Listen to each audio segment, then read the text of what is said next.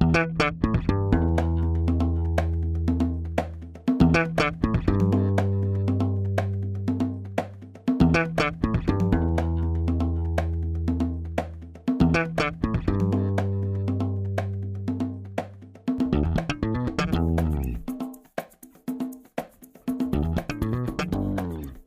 Este é o Tapa da Mão Invisível, podcast destinado àqueles que querem ouvir ideias que abalam sociedades e não são ditas na mídia tradicional. Bem-vindo, meu amigo Paulo Fux.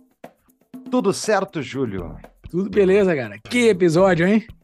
Episódio longo de duração, mas olha, eu adorei. A gente falou das engrenagens da economia global. É justamente discutindo o sistema que faz esse mundo girar, como é que ele funciona. O Urris deu outra aula, a terceira aula dele aqui no podcast. Então, se você quer saber como é que funciona o ciclo econômico, as taxas de juros, como é que funciona o mercado americano e o brasileiro em relação a ele, ouça esse episódio. A gente fala também de Bitcoin, fala de dólar, fala das perspectivas da economia. Então, tudo isso e muito mais é só acompanhar.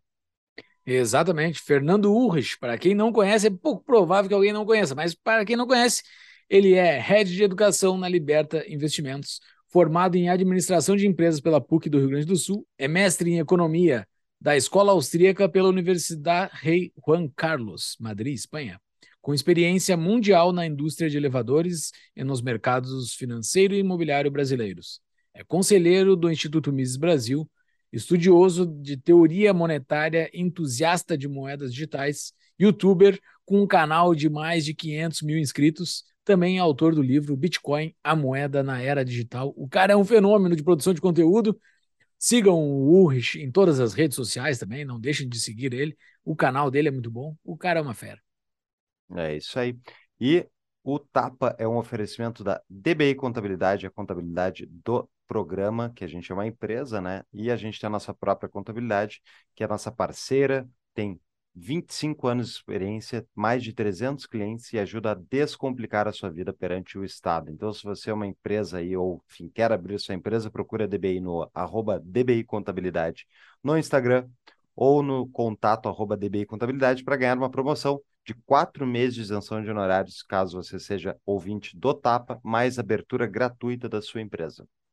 Exatamente. Você quer fazer mais do que abrir uma empresa, quer participar de uma comunidade de valores sólidos? Entre para a nossa comunidade do Tapa da Mão Invisível. Entre no nosso site, tapadamãoinvisível.com.br barra comunidade. Lá vai ter o linkzinho para fazer a sua contribuição e receber um convite para participar do nosso Discord. É lá que a gente passa a semana conversando com os nossos apoiadores, pessoas com valores pró-liberdade e que estão aprendendo pró-liberdade com o passar do tempo. Tem todos os assuntos que você pode imaginar lá dentro. Pessoas se aglutinam em assuntos comuns, pessoas que falam de TI, pessoas que falam de economia, política, falam de um monte de coisa e discute tese de investimento e tem um monte de coisa lá, né, Fux? É isso aí, o Júlio abre até a carteira de investimentos dele lá, quanto está dando a busca dele contra a inflação, né, Júlio? Exatamente, então... Eu, é difícil ganhar dela, tá? Tô ali na peleiazinha ali, mas as teses de investimento são muito boas que o pessoal discute lá, também tem o pessoal, quando tem publicação de balanço, o pessoal começa a discutir balanço, é muito legal, é, isso só sobre economia, né? Tem vários outros assuntos sobre política, sobre o cidadão sem cabelo lá que o pessoal seguido fica botando as peripécias que ele fica aprontando. Então, tem muita coisa que a gente discute lá. Acaba sendo uma curadoria, né, Fux? O pessoal, é... uh, se você fica sobrecarregado com aquele Instagram e Twitter cheio de coisa, ali no nosso Discord, você acaba vendo o que importa ali. E o que importa, inclusive, para dar risada. É isso aí, a gente dá muita risada com o mundo palhaço que a gente vê e também com as coisas legais da vida. Então, entre lá você também. E eu acho que é isso, né, Júlio? Vamos para o episódio. Bora lá. Muito bem, Fernando, muito obrigado por nos recepcionar mais uma vez aqui o Tapa no estúdio de vocês. Uh, vamos começar então essa nossa terceira entrevista. Vamos começar falando sobre ciclos econômicos, por favor. O que, que são ciclos econômicos? Boa, então vamos começar com a parte não tão polêmica. Achei que hum. fosse já de cara em política, alguma coisa assim, mas vamos lá. Ciclos econômicos são flutuações recorrentes que acontecem na economia de duração irregular e que acontecem há séculos. Existem causas específicas, Mas a verdade é que a economia anda em ciclos, seja economia brasileira, economia americana, europeia. E dentro das fases do ciclo econômico, a gente pode separar em quatro grandes fases: fase da expansão, aí o ponto de virada, que é quando chega no pico de atividade, quando aparece a crise, que é a segunda fase, seria uma fase de transição, a terceira fase de contração econômica ou recessão, e a quarta fase, que é a fase também de transição, que é o ponto de virada, onde a economia volta a se recuperar e entra numa nova fase de expansão. Então, em, assim, de forma bem resumida, esse é o ciclo econômico. Mas falou que ele acontece há muito tempo. Tem uma ideia de quando é que começaram os ciclos econômicos? Pois, digamos, nos primórdios, no início da ciência econômica, ou das primeiras uh, inquietações intelectuais que buscavam entender por que a economia andava em ciclos, era muito mais ligado a questões climáticas, safras agrícolas, e à medida que a economia foi se desenvolvendo e se sofisticando, eh, especialmente depois da, do século XVIII, ainda mais com a Revolução Industrial, os teóricos, a gente poderia dizer que um dos principais ou dos, dos, que foi os pioneiros em entender a mecânica do ciclo e até surfar o ciclo, foi o Richard Cantillon, isso na década de 1730, que é o seu tratado, antes de Adam Smith, e que ele descreveu muito bem todos os fenômenos por trás do ciclo econômico, mas eu diria que a partir do século XVIII e XIX que os teóricos se aprofundaram em entender as causas, por que acontecem, o que está por trás, e aí realmente no século XX, com Mises e com Hayek, é que os teóricos econômicos aprofundaram ainda mais nas explicações de por que eles acontecem e o que os governos fazem para influenciar, para mitigar, para impedir e como, o que, quais são os efeitos reais também na economia. Né? Muito bem. Uh, tu falou dos governos e os ciclos econômicos. Então, haviam ciclos econômicos antes dos governos serem tão intervencionistas. Era uma questão relacionada à produtividade da economia, então. Esse é um grande debate. Quando se fala de teoria do ciclo econômico, não tem. não é uma algo consensual, todas as escolas de pensamento econômico concordam e convergem, não, exatamente essa é a causa e é por isso que ele acontece. Até mesmo dentro da escola austríaca de economia há essa divergência. E eu, depois de estudar bastante, desde que eu fiz o meu mestrado em 2009 e 2010, é, eu sou daquela escola de pensamento, da vertente dentro da escola austríaca, que entende que os ciclos econômicos fazem parte natural da economia, tem a ver com os ciclos de liquidez e de financiamento pelo sistema bancário, que a gente pode chamar de a deterioração da liquidez. Então, tem a ver com alavancagem, financiamento, tomada de crédito, e isso não necessariamente pressupõe a existência de um banco central. Então, ciclos podem e ocorreram mesmo sem um banco central que está ali manipulando taxa de juros e tentando orquestrar toda a expansão creditícia pelo sistema bancário. Então, ciclos, na minha avaliação, sim ocorrem mesmo sem um banco central. Agora, aí que entra a parte importante que aí eu concordo com praticamente todos os economistas da escola austríaca. A existência de um banco central manipulando variáveis importantes, como juros, como crédito, acaba potencializando os efeitos do ciclo ou intensificando o ciclo econômico, seja em intensidade, seja em longevidade, evitando que a crise chegue. Sempre, ah, quando está próximo de da a economia está desaquecendo, né? reduz juros para estimular um pouco mais, fazer ela andar um pouquinho mais. Então, sim, que os bancos centrais têm este poder de influenciar o ciclo. E talvez depois na fase da recessão, que é a fase normalmente tida como a fase mais negativa, porque os efeitos, ou melhor, os erros empresariais que foram produzidos durante a fase da expansão é que eles são revelados, e a fase do saneamento, do expurgo dos excessos, é uma fase de limpeza do sistema. Desalavancagem, onde as empresas precisam sanear os seus balanços, famílias também. Mas é nessa fase que também o Banco Central e governos querem impedir e tentar logo reaquecer a economia ou injetando mais liquidez, fomentando o crédito. Então, claro que bancos centrais e governos influenciam e muito, especialmente no século XX ou na, na metade do século XX até agora. Os ciclos econômicos têm algo a ver com a psicologia humana? Sem dúvida, sem dúvida, porque é, as coisas se retroalimentam. É bacana, a gente tem um, até fazendo um jabá do nosso curso Ciclos de Mercado, que é justamente a, toda a base sobre ciclos econômicos do ponto de vista teórico da economia, como isso impacta as variáveis econômicas, a atividade produtiva, os ativos, como o investidor e o empresário deve se posicionar. É isso que a gente ensina no ciclo de mercado a gente também mostra como funciona a psicologia. Inclusive, a gente tem um gráfico bem bacana que mostra as quatro fases e como vai funcionando a psicologia do indivíduo, do cidadão, durante o ciclo econômico. Especialmente no início da fase de expansão e mais para o final, é aquele momento em que a população está muito alegre. Ou seja, quando o crédito está fluindo, tudo dá certo, o investimento, nada dá errado, o cara constrói uma fábrica, abre uma loja, as vendas acontecem, não precisa demitir, pelo contrário, contrata mais funcionários, amplia a capacidade produtiva, investe na bolsa, as ações sobem. É a fase da alegria, é a, a melhor fase que realmente tudo vai bem. parece que nada está dando errado.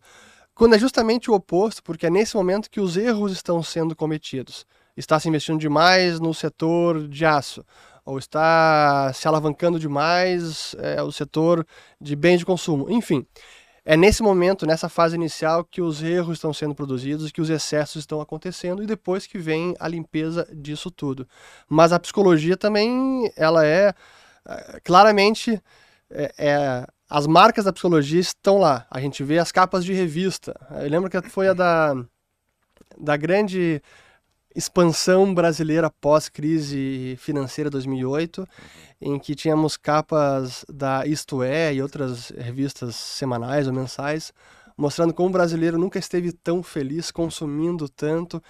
E claro, cara, as torneiras do crédito estavam abertas, todo mundo podia consumir se endividando, que depois vinha a hora de pagar a fatura, mas no momento em que o consumo está acontecendo, o crédito flui, as vendas acontecem, desemprego cai, produção sobe, tudo tá bem. E depois, quando vem a fase seguinte, aí a psicologia é, é o inverso. Aí tudo parece que dá errado, o pessoal fica mais pessimista, acontecem demissões e parece que o mundo vai acabar e não tem mais saída. Então, sim, é, é bacana ver como a psicologia funciona ao longo do ciclo econômico. Muito bem não dá para a gente mensurar. Primeiramente, agradecer por, por me receber online hoje, porque a outra vez eu estava aí contigo e hoje eu não pude estar, mas valeu.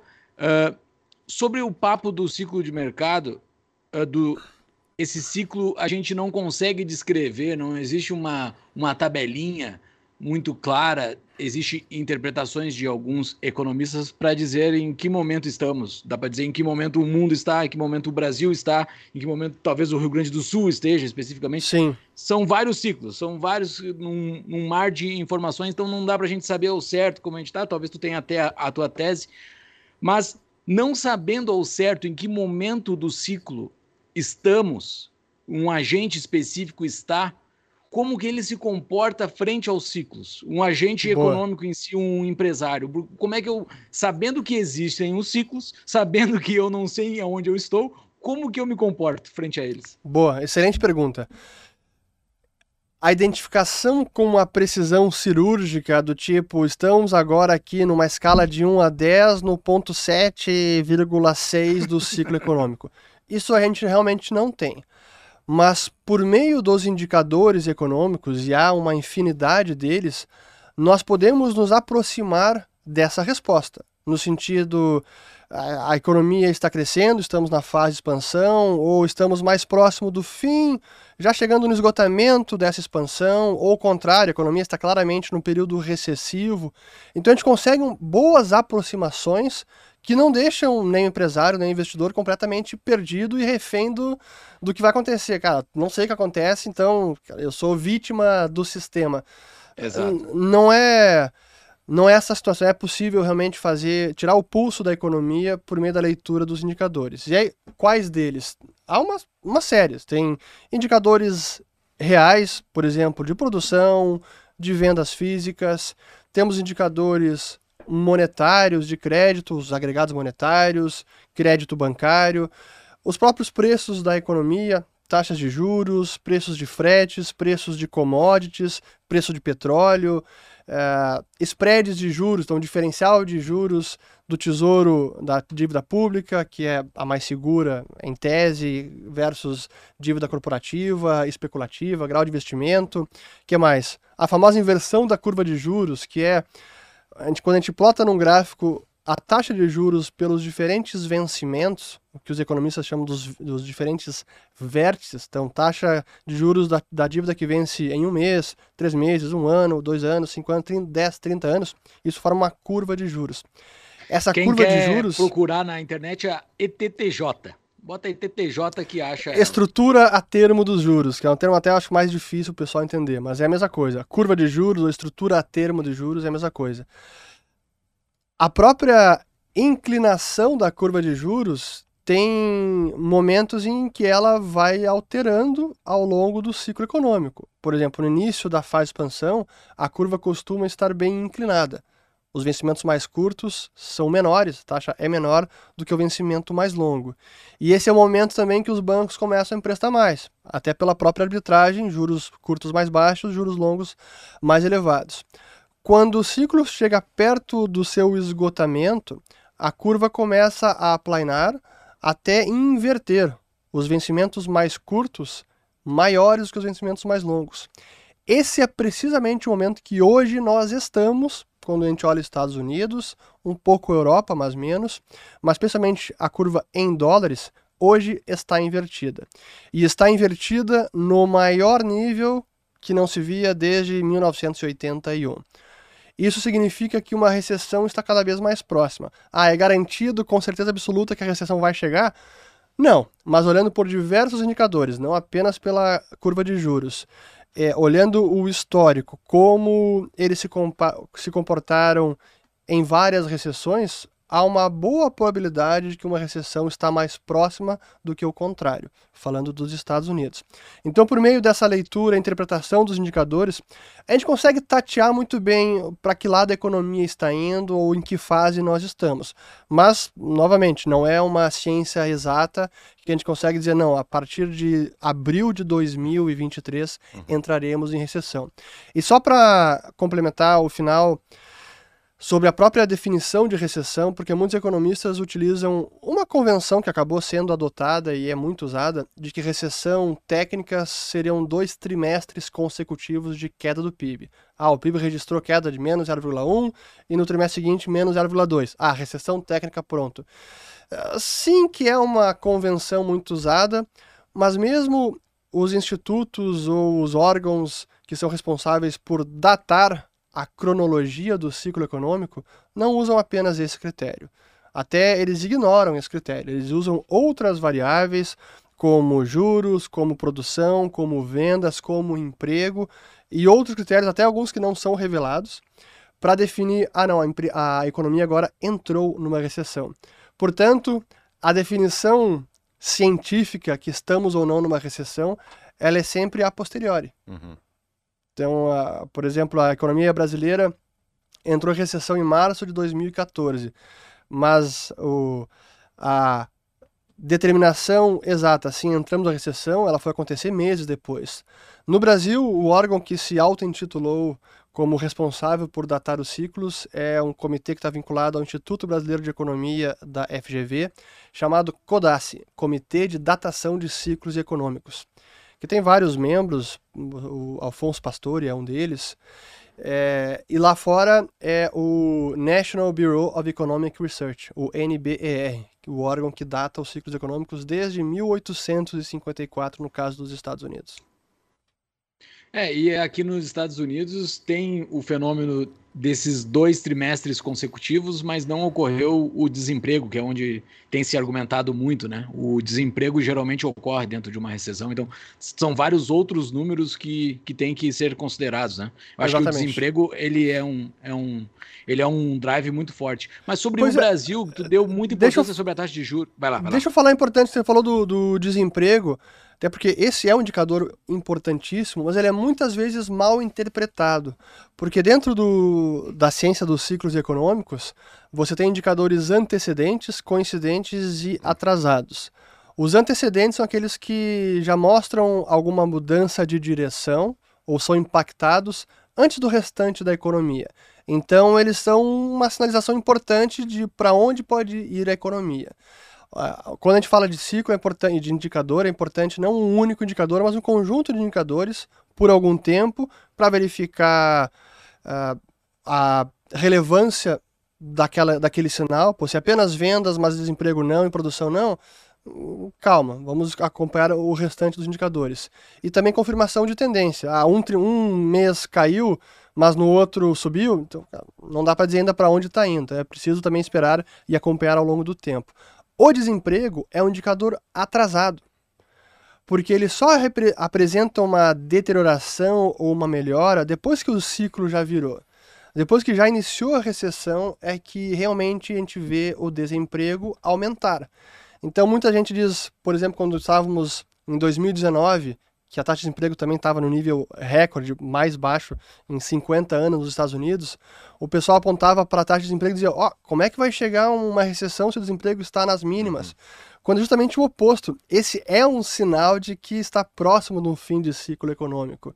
E naquele momento, agosto, setembro de 19, a curva de juros também inverteu. Claro, teve a pandemia, mas já tinha alguns sinais de que um, um fim de ciclo estava chegando. Agora, desculpa, desculpa segue deu... a pergunta.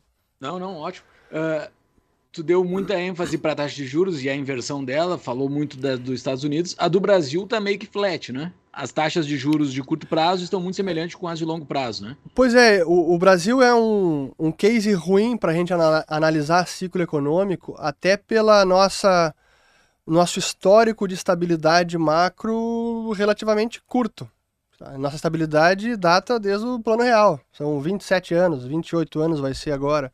Não, foi 90, julho de 94, 20, sim, 29 anos vai ser. 29 anos vai ser esse ano, em junho de, 90, de, de 2023. Ou seja, quase 30 anos. Quando a gente observa os dados macro nos Estados Unidos, pô, a gente tem pelo menos 100 anos de, um, de série histórica, de estabilidade, que a gente consegue analisar com muito mais precisão. Esse é um problema do Brasil quando a gente analisa as variáveis, especialmente de juros. O outro problema é que a nossa taxa já é muito alta. Então, a nossa curva de juros, primeiro, costuma estar num patamar bem mais elevado do que os demais países. É, e, portanto, muitas vezes ela tem uma, um comportamento flat, né? ela apresenta uma forma plana e não inclinada. Mas mesmo no Brasil a gente consegue muitas vezes observar a inclinação ou a inversão da curva de juros. Muito bem, mas eu tenho várias perguntas aí dentro. A gente uh, quer explorar a questão da taxa de juros também, mas eu queria voltar um passo ali, até para entender, fazer esse comparativo. Tu comentou que haviam ciclos econômicos anteriores à, à intervenção estatal, que eles eram ligados à liquidez. O que, que é, o que tu quer dizer com isso, com a liquidez e como é que funcionava isso na prática? Quando a gente analisa, fala do ciclo econômico, a gente pode olhar o ciclo econômico tanto pelo, pela ótica da produção, pela ótica das vendas, uh, pela ótica do comércio e das mercadorias, do trabalho, do serviço. Mas a outra ótica que a gente pode olhar também é pela ótica monetária, ou pela ótica do crédito. Quando eu falo de liquidez e de deterioração da liquidez, é justamente o ato de se alavancar, o ato de tomar crédito, que significa que as famílias ou as empresas estão comprometendo a sua liquidez. Certamente não em D zero, curtíssimo prazo, mas a mais médio e longo prazo significa que uma dívida contraída hoje precisa ser paga nos próximos meses, anos, e isso compromete a minha liquidez futura. Então, é, quando a gente fala de liquidez, tem a ver com a expansão do crédito pelos bancos e a alavancagem é, das famílias e das empresas. E é o que a gente vê ao longo do ciclo também. Na fase de expansão, a alavancagem das famílias aumenta, a alavancagem das empresas aumenta, e o contrário também é verdade. Quando vem a recessão, é quando as empresas buscam e as famílias desalavancar, repagar as dívidas, poupar mais, outro motivo que as vendas caem, empresas precisam demitir, que essa, é essa, esse ambiente de limpeza dos excessos que foram produzidos na fase de expansão. Muito bem. Mas essa questão do endividamento das famílias é uma questão ligada às expectativas delas em relação ao próprio é, à economia. Elas não estão Perfeito. não estão enxergando como ciclo econômico, né? Mas elas estão enxergando, eu vou ganhar mais dinheiro, posso me endividar ou não. É um erro então das famílias sistêmico que acontece, que elas no ciclo econômico, no período de expansão, todo mundo está sendo sinalizado uma direção que está errada. É isso? É, esse é outro debate interessante, né? Pô, se se a gente já conhece o ciclo uhum. econômico, uhum. por que, que as pessoas seguem cometendo esses erros? E tem algumas explicações. A primeira é que quase ninguém entende o ciclo econômico de verdade. Assim, mesmo dentro da. Meio Fed?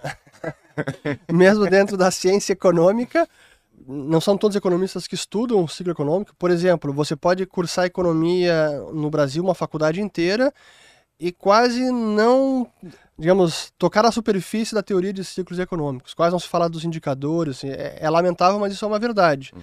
Então, mesmo economistas não dominam a ciência de ciclos. Aí, quanto mais trabalhadores, mesmo empresários, eles acabam, em larga medida, sendo vítimas do ciclo, para o bem e para o mal. Então, quando estamos na fase de expansão, os incentivos são para o endividamento. Até porque aí entra também a psicologia. Então vamos imaginar um cenário um pouco mais é, extremo, não apenas de ciclo, mas também com alguns sintomas de bolha especulativa, como foi no caso da bolha imobiliária nos Estados Unidos na década retrasada.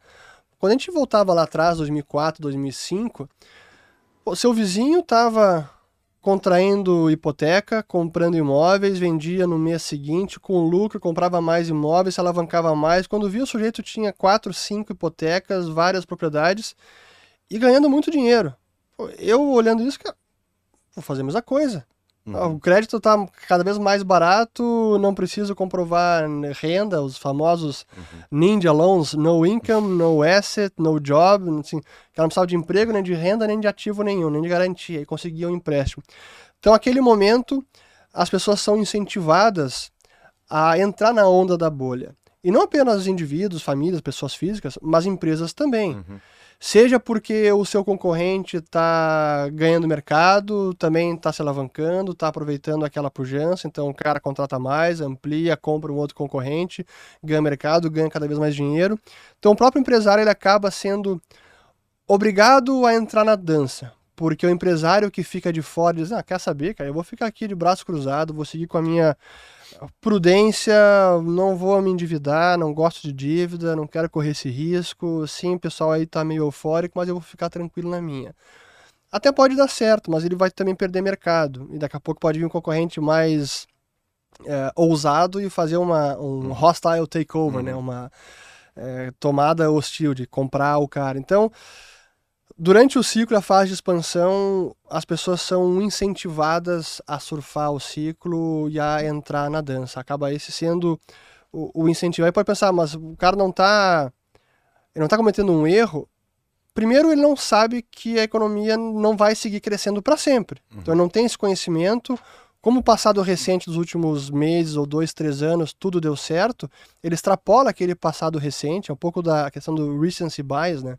Uhum. O, o, viés de, de, recência. de recência, e acha que aquilo vai durar para sempre. Uhum.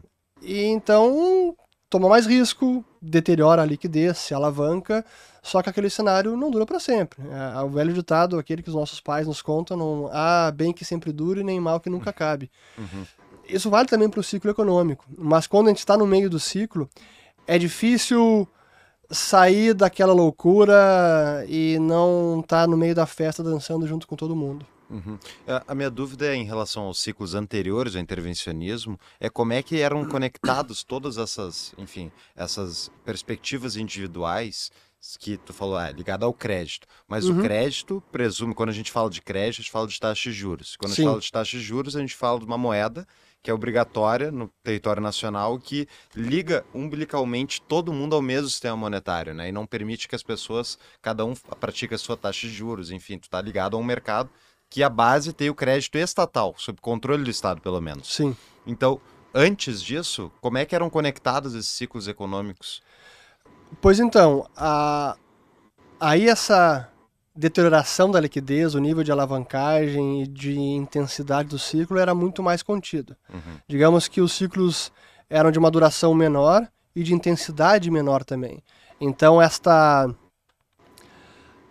esse nível de alavancagem, de expansão do crédito que com o Banco Central acontece, na ausência dele, ele é muito mais contido. Então os erros, eles são revelados anteriormente e o ciclo não entra num estágio de tanto desequilíbrio como acaba acontecendo num ciclo com o Banco Central manipulando juros e incentivando cada vez o crédito. Tu está dizendo que então que os bancos centrais não estão ajudando na, na manutenção de um ciclo mais suave, eles estão piorando, é isso? Pois essa é, é o, o grande, digamos, elixir monetário ou o nirvana que eles buscam atingir de crescimento constante sem nunca termos uma recessão. O próprio Bernanke, o Bernanke não, o Greenspan falou sobre isso na década de 90, quando ele numa numa, num discurso, não lembro exatamente em que ocasião, mas ele no discurso, até usei isso numa palestra minha, que está no, no, canal também, aquela, aquele vídeo chamado A Maior Crise Global que está por vir. Uhum. E lá ele fala que os bancos centrais, eles não podem evitar a recessão, não podem evitar demissão, não podem evitar essas correções que são necessárias. Não pode e nem deveria, palavra dele. Mas os bancos centrais podem sim suavizar o uhum. ciclo econômico. Essa é a teoria. Na prática, eles conseguem postergar um crescimento econômico à custa de um desequilíbrio cada vez maior. Por isso que os austríacos defendem é quanto mais o Banco Central intervém, quanto mais políticas intervencionistas de governos em conjunto com o Banco Central, maiores se tornam esses desequilíbrios, portanto, maior será a correção no futuro. É nesse sentido que também os, bancos, os austríacos são muito críticos da postura das autoridades monetárias e fiscais quando está claro que o ciclo está chegando ao seu fim, porque eles não querem que isso aconteça jamais, eles querem realmente manter. É, eu sempre gosto da analogia da, do drogado porque é, ela é, se adequa muito bem, onde o sujeito está com a sua.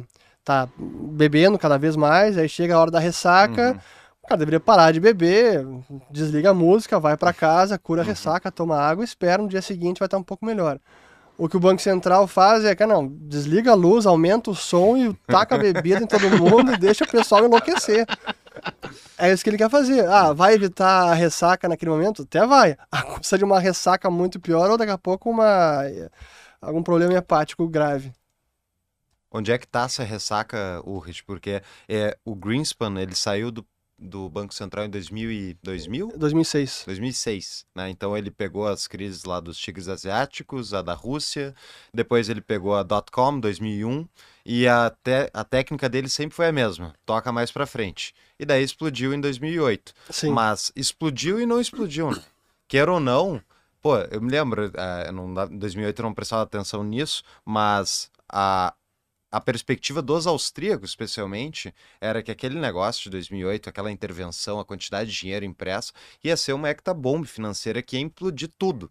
E na prática, o que aconteceu foi que depois de 2008 a gente teve o quê?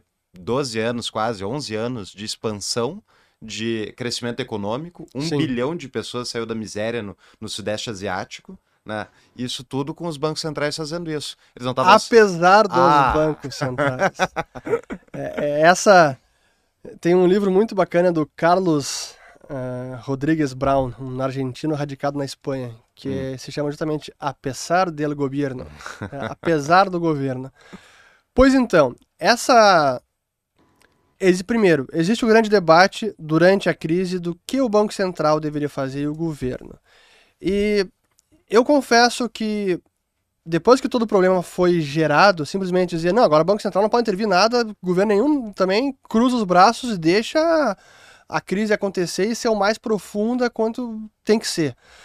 É difícil defender uhum. essa posição, mas ao mesmo tempo, o que fazer ou como socorrer, e acho que isso é, é bastante discutível. E a forma como eles socorreram, usando o dinheiro do contribuinte, imprimindo dinheiro, o famoso bailout, que acho que é muito criticada, especialmente pelos austríacos. Tanto é que os bancos, na minha visão, deveriam ter sido socorridos pelos próprios credores, em última instância, acionistas credores, em última instância, os próprios depositantes, convertendo dívida em equity, se tornando o banco solvente. O problema naquele momento é que havia mais dívida do que ativo para arcar com aquela dívida. Os bancos estavam insolventes. Então você consegue tornar os bancos solventes convertendo dívida em ação. Cara, uhum. perdeu, emprestou para um banco que não devia, credor, paciência, agora você vai virar acionista do banco e talvez recupere ou não o que você investiu, o que você emprestou para esse banco. Esse é o famoso bail-in. Não ia quebrar tudo? Não. Não? É, aí que tá. Uh, estudos da época, até isso foi produzido num documentário chamado Fraude Explicando a Grande Recessão, que foi produzido por vários dos meus professores durante o mestrado. E o Juan Ramon Rayo dizia que a estimativa era que cerca de 5 a 10% dos passivos teriam que ter sido convertidos em equity, em patrimônio. Uhum é, um capital dos bancos para torná-los solventes, então para fazer o bail-in. Então não era necessário tudo aquilo que foi feito. Então, primeiro, acho que o remédio é muito discutível. Em vez de bailout, poderia ter sido um bail-in. Acho que até hoje isso é importante. Evoluíram para promover um bail-in caso venha outra recessão similar. Mas hoje os bancos estão com tanta liquidez e caixa por conta do que foi feito desde então que talvez não seja nem necessário. Hoje, se vier uma recessão, eu não imagino que seria uma crise financeira como foi em 2008, não pelos bancos, porque eles estão uhum. bem capitalizados. Mas é o que foi feito? Eles compraram, o Banco Central, o Fed, começou a comprar ativos dos bancos e deu o melhor ativo, que é reserva bancária, o dinheiro eletrônico criado do nada, em troca de hipotecas e de dívida pública americana, os títulos do Tesouro, os famosos treasuries. E é que entrou um erro de diagnóstico dos efeitos dessa política pelos próprios austríacos. Porque eles diziam, como, como você alertava antes, que, pô, então o Banco Central vai imprimir dinheiro, vai gerar uma inflação, vai ser uma hecatombe, cataclisma econômico mundial. E não. Porque da maneira que foi feita uh, essa intervenção, esse dinheiro criado pelo Fed, ele não circulava na economia. Não era o cheque de estímulo que era dado para as pessoas, aquele dinheiro já em D0 está no bolso das famílias, de empresas, ele pode ser gasto. Era um dinheiro que ficava represado no cofre dos bancos. Uhum. Essas são as reservas bancárias. Então, sim, saneava os bancos, melhorava o balanço patrimonial deles, tirava os ativos tóxicos dos bancos, imprimia muito dinheiro, mas aumentava apenas a base monetária e por meio de reservas bancárias, que é um dinheiro que fica relativamente inerte no cofre do banco e não circula na economia.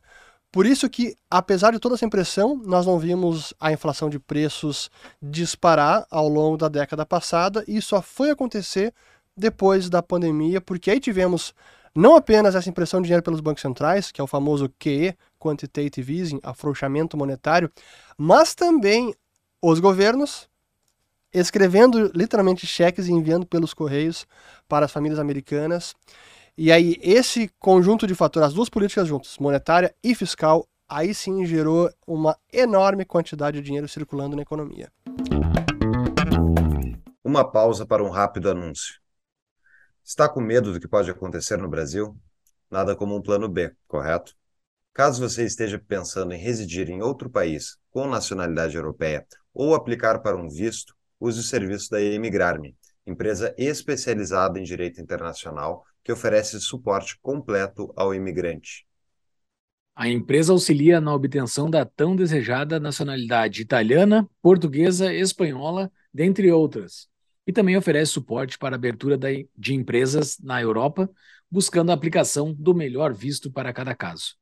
Eles contam com uma equipe de advogados credenciados na Europa e nos Estados Unidos, habilitados a atender às necessidades dos imigrantes para obtenção da legalização e residência no país de destino. Entre em contato através do Instagram emigrarme, emigrar.me, com E de escola, ou no site no descritivo do episódio, tapadamaiovisível.com.br barra emigrar-me para pegar o WhatsApp da empresa. Voltamos ao episódio. Mas a expansão que houve uma expansão anterior a 2008, foi começar talvez ali 2001 nos Estados Unidos, Sim. pelo Fed, e o que eles fizeram foi, foi uma versão mais light do que aconteceu em 2008, não foi? Hum, é houve... é que, que, eles fizeram exatamente a partir da crise dot-com em 2001? Reduzir juros. Reduzir juros. Basicamente, redução de juros. Então, a taxa chegou no mínimo de 1,25% já em 2002, eu acho. E, e, o, me... E o mecanismo de redução de juros deles, como é que se transmite dentro da economia e para os bancos? É criando mais reservas bancárias, mas não no mesmo montante que foi feito Tá. depois. Então, eles conseguem, digamos, controlar mais esse regime de criação de reservas. Até entrando aqui numa tecnicidade de política monetária, o regime pré-2008 é o que eles chamavam de regime de escassez de reservas, onde o Fed controla a escassez de reservas para manter a taxa de juros na meta que ele queria. Pós 2008, como ele criou muito dinheiro e deu para os bancos, os bancos ficaram com reservas abundantes Uhum. ou reservas em excesso, além do compulsório. Uhum. Aí o regime mudou. A partir desse momento, não tinha mais uma meta-alvo para a taxa básica lá, que é a Federal Funds Rate, e passou a ser uma banda-alvo. Tanto que hoje, quando eles, eles divulgam a política monetária, é uma banda-alvo. A taxa de juros agora está entre 4,25% e 4,50%. Uhum. Antes era meta, né? 4,50% pronto. Uhum. Agora é uma banda-alvo porque mudou a forma como eles executam a política monetária. Mas a política do Fed pós.com foi só reduzir juros. Mas ao reduzir juros, eles criaram reservas bancárias. Criam reservas bancárias. E as reservas bancárias eles depositam nos bancos. Sim, a, a mecânica, digamos, Uhum. é a mesma. Tecnicamente, Sim. a mecânica para reduzir os juros pós 2001 e criar reservas é a mesma mecânica 2008. É imprimindo dinheiro, mas uma magnitude bem menor. Uhum. Sim, os bancos compram as reservas bancárias, na verdade, do, do governo? É. Ele compra do Essa- tesouro o. Não. Não. Essa relação sistema bancário e Fed, ou Banco Central, e o Brasil funciona da mesma maneira, ela é até pouco entendida, porque quem realmente controla a conta corrente dos bancos comerciais junto ao Banco Central, que é a chamada reserva bancária, é o Banco Central, não é o Banco Comercial. Quem pode criar ou destruir as reservas bancárias é somente o Banco Central Uhum. ele cria reservas digitando. Então Uhum. agora quero comprar Treasury 10 anos, 20 bilhões. 20 bilhões, acredito aqui pro JP Morgan, JP Morgan, passa para cá 20 bilhões em Treasuries. Sim, mas o JP Morgan tem que ter comprado antes os previamente, treasuries. claro, previamente ele comprou, ele já tinha em carteira esses Treasuries. É, ele compra tesouro, então. E na verdade o que existe é uma relação onde os bancos comerciais, Sim. alguns deles somente, têm pré-requisitos especiais junto aos. Ok, I, I see where you're going with this. Não, é- eu sei onde é que você quer chegar. na- Não, acho- é importante falar sobre isso. Correto. Vamos dar um passo para trás. Tesouro emite dívida, Uhum, Quando ele emite dívida, quem compra essa dívida nos chamados leilões são os dealers primários, que é um punhado de bancos comerciais que tem privilégios, deveres e, e direitos. uhum, Direito de participar no leilão primário e dever de comparecer nesse leilão também. Então o, o banco comercial não pode simplesmente dizer, cara, hoje eu não estou afim de comprar. Ah, vai ter que comparecer. Ah, é, mas É. tem que comprar. Tem. Claro que a que preço, aí é, é discutível ou, Uhum. ou é, faz parte do mercado e o tesouro não impõe o juro que ele quiser. Uhum. Então essa parte, digamos, é, está sujeita às leis de mercado. Mas sim o banco comercial precisa comparecer no leilão do tesouro. Então falar, ah, tesouro emitiu dívida, dealer primário comprou, parte pode ter encarteirado, Hum. parte pode vender para fundos, para clientes, Uhum, pessoa uhum. física, CNPJ, não interessa. O passo seguinte é o Banco Central comprando dos bancos comerciais. E esse aí é o mercado secundário. Por isso que se diz que o Banco Central não atua no mercado primário. Apenas os bancos comerciais que compram dívida pública no mercado primário, direto do Tesouro. Uhum. O Banco Central só pode comprar direto do Banco Comercial no mercado secundário.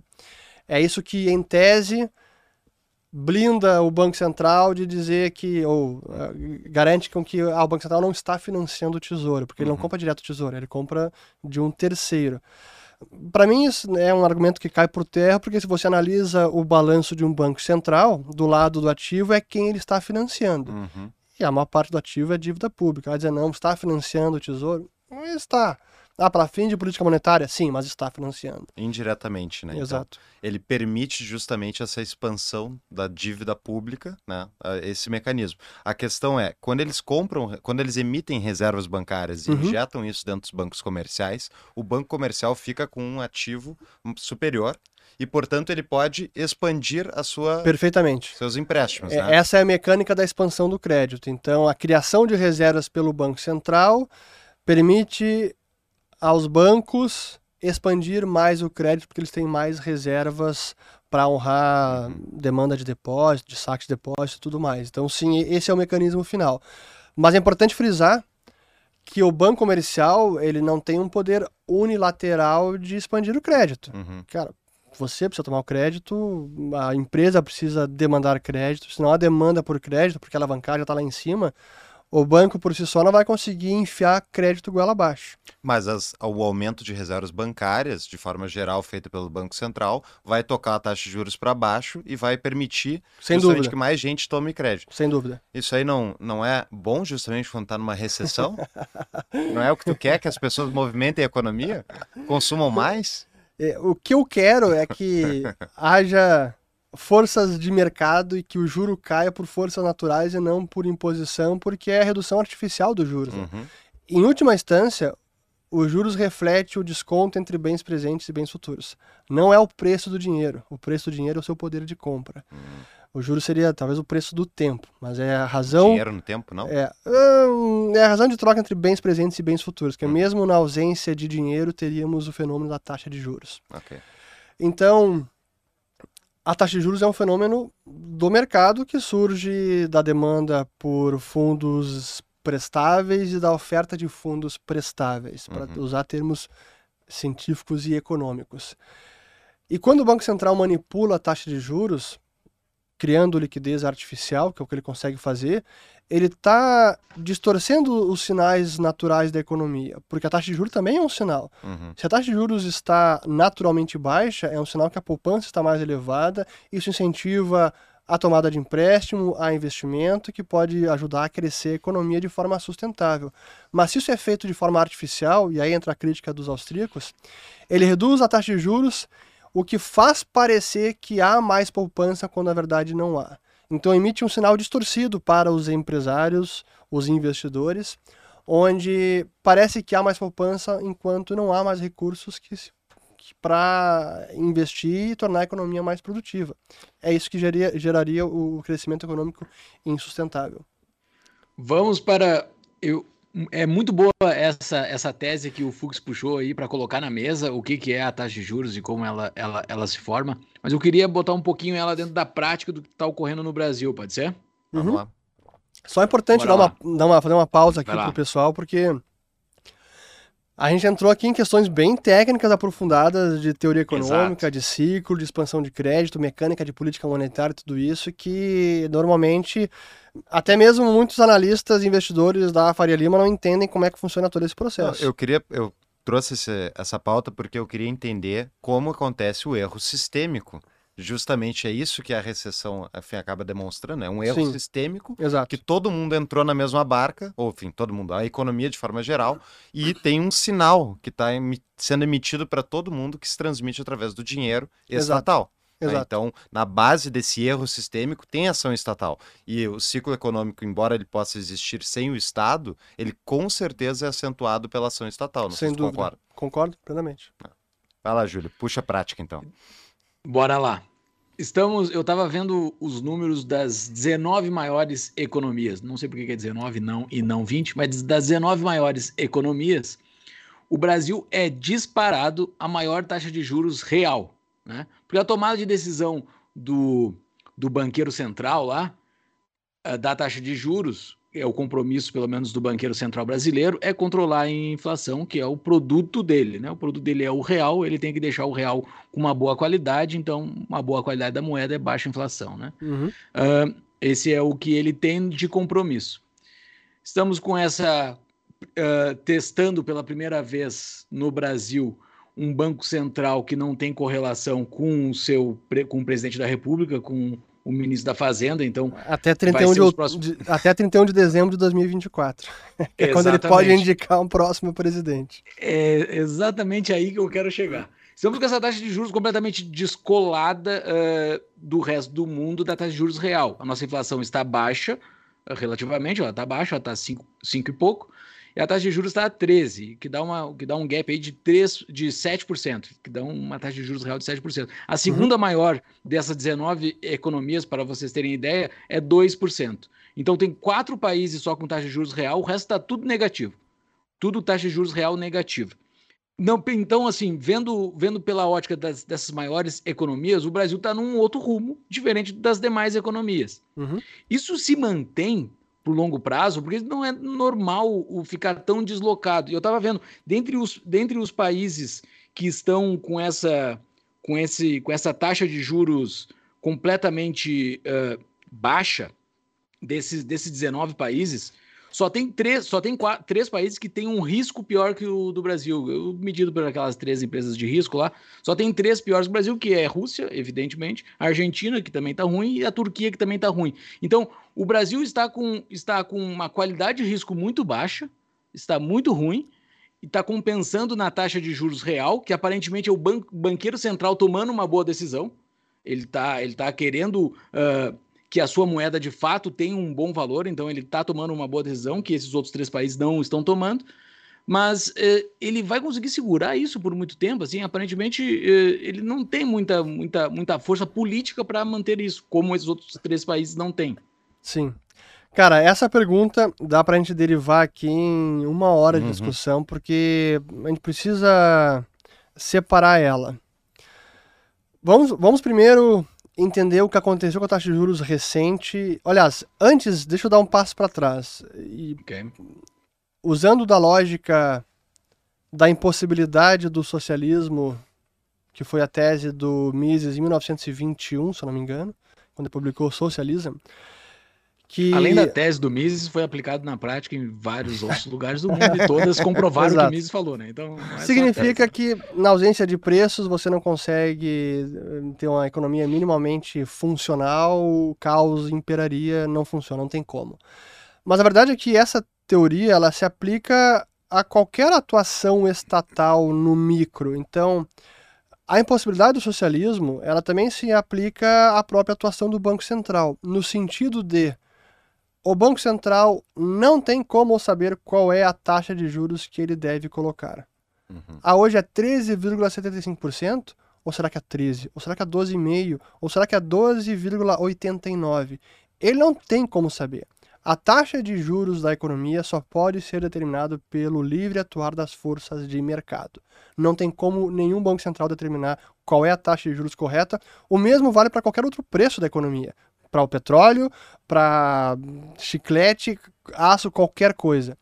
Então o Banco Central é cego com relação a isso. Ele vai tateando na medida do possível, como o Bernanke sempre diz, learning by doing, é, aprendendo à medida que faz, aprendendo com o erro. Aos trancos e barrancos, o Banco Central vai operando. Primeira resposta. Segunda resposta, prática recente do nosso Banco Central, especialmente pós-pandemia. O que aconteceu? Com uma sinalização muito clara da Fazenda, governo Bolsonaro, equipe do Paulo Guedes, a partir de 2019, de controlar o fiscal, de fazer reformas estruturantes, passou a reforma da Previdência, o Paulo Guedes sinalizou lá para o Roberto Campos Neto, ó, vamos agora mudar o, o mix macro, ele sempre gostava de falar isso. Em vez de ser fiscal frouxo com monetário é, apertado, Vamos fazer fiscal apertado e monetário um pouquinho mais frouxo, vamos mudar esse mix. E foi o que ele fez. E por um tempo isso até é possível de ser feito, até pela sinalização de controle fiscal, a expectativa que gera nos agentes e a confiança que isso traz para mercados e agentes em geral. Aí veio o problema que o Banco Central, na minha avaliação, começou a exagerar um pouco nessa dose de redução de juros. A gente viu isso se manifestando ainda em 2019 que o nosso câmbio chegou em 4,25 em 2019. E o, Bolsonaro entrou com 13,80, eu acho, ou 13,70, alguma coisa assim. Então já havia uma desvalorização forte do câmbio. Aí veio pandemia, meteoro, todo mundo sabe, e o Banco Central foi lá e 2% de taxa de juros. 2% para a nossa economia, com os nossos riscos, com a nossa história, com o nosso fiscal, com a nossa instabilidade política, para mim foi uma tomada de risco brutal. Eu criticava todo santo dia, eu era até chato no Twitter, no Instagram e no YouTube, que eu batia muito nessa tecla.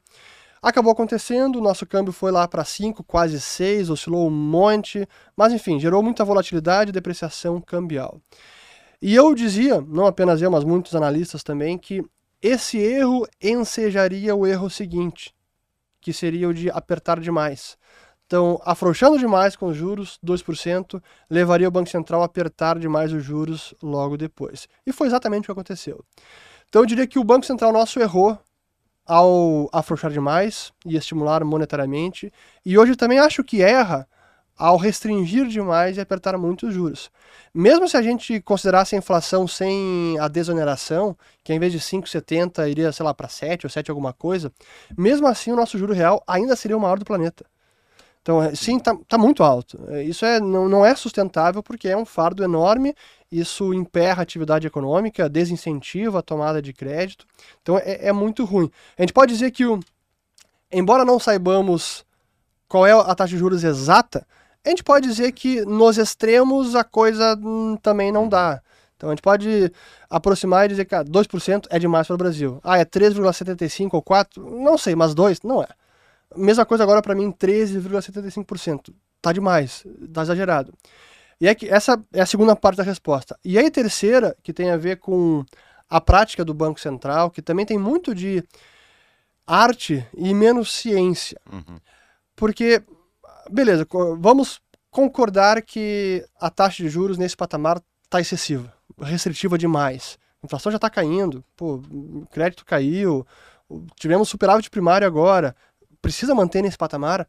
Eu diria que não. Ok, como é que a gente reduz então agora? Simplesmente o governo, o Banco Central dizia agora, ah, quer saber, a gente acha realmente que a gente exagerou na dose, a gente vai começar a reduzir a taxa de juros, então na próxima reunião vamos reduzir em 1% a taxa de juros. Se ele fizesse isso, geraria um ruído tão grande no mercado e dissonância assim de, de comunicação prévia que poderia até ser contraproducente, fazendo o câmbio disparar ainda mais, gerando desconfiança, juros futuros dispararem. Então poderia ser um tiro no pé, por mais que fosse correto reduzir a taxa de juros. E é por isso que é tão difícil o atuar do Banco Central e que ele precisa ser muito habilidoso na comunicação e nas suas políticas também. É, é impressionante isso, a ideia de que tem uma pessoa que vai lá e vai falar: olha, nós, oito pessoas, doze pessoas, nos reunimos numa sala fechada.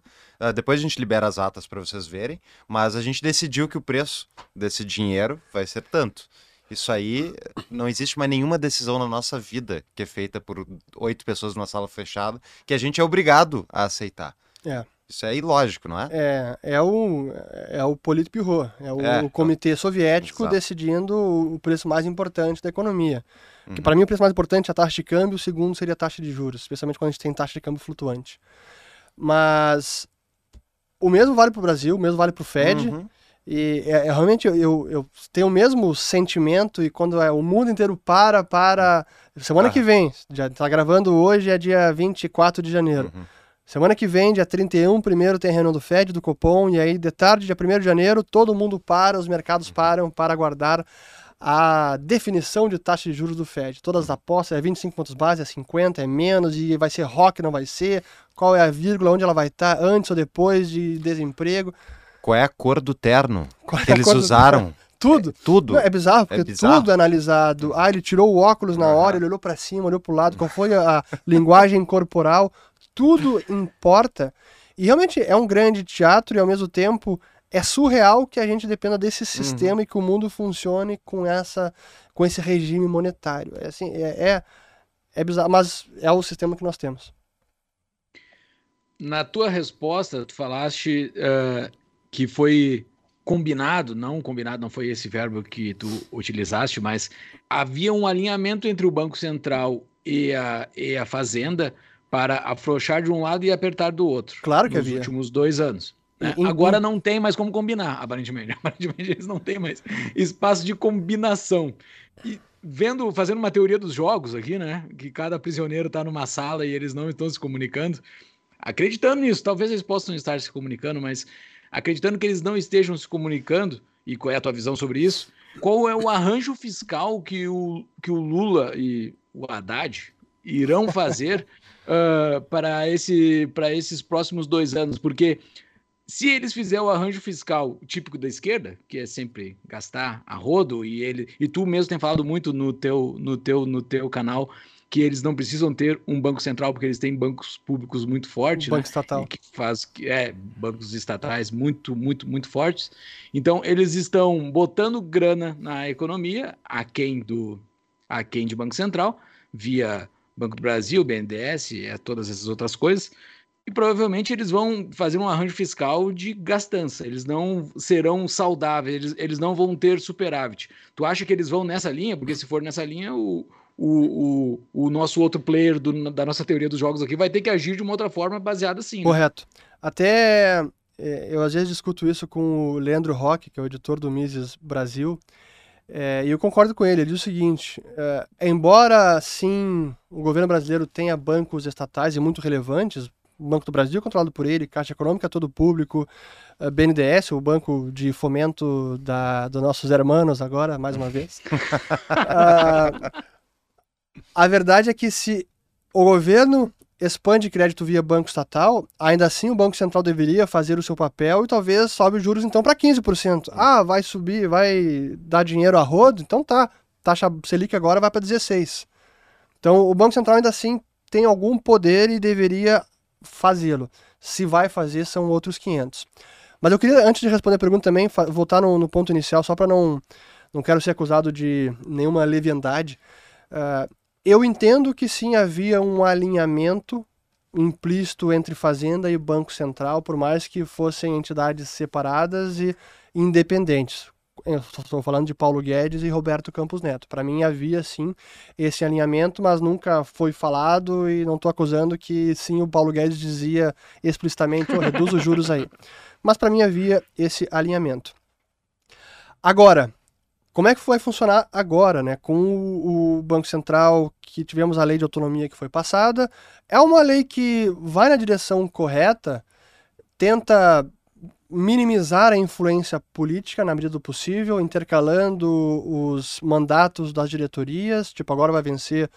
O, já, a gente vai ter uma prévia do que pode ser a pressão política agora, porque vence o, o mandato do diretor de política monetária, que é o Bruno Serra, no final de fevereiro.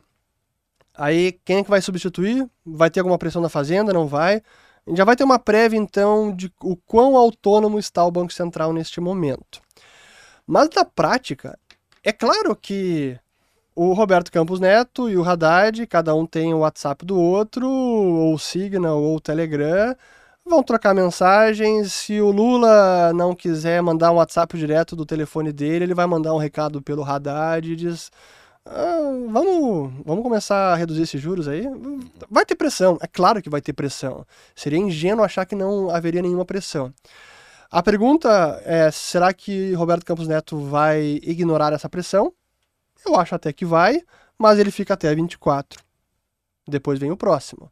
Eu imagino que Lula indicaria o novo e o Haddad também, porque Roberto Campos Neto é um homem de confiança do Paulo Guedes. Uhum. Não é do Haddad, não é do Lula. Então, deve vir um novo banqueiro central.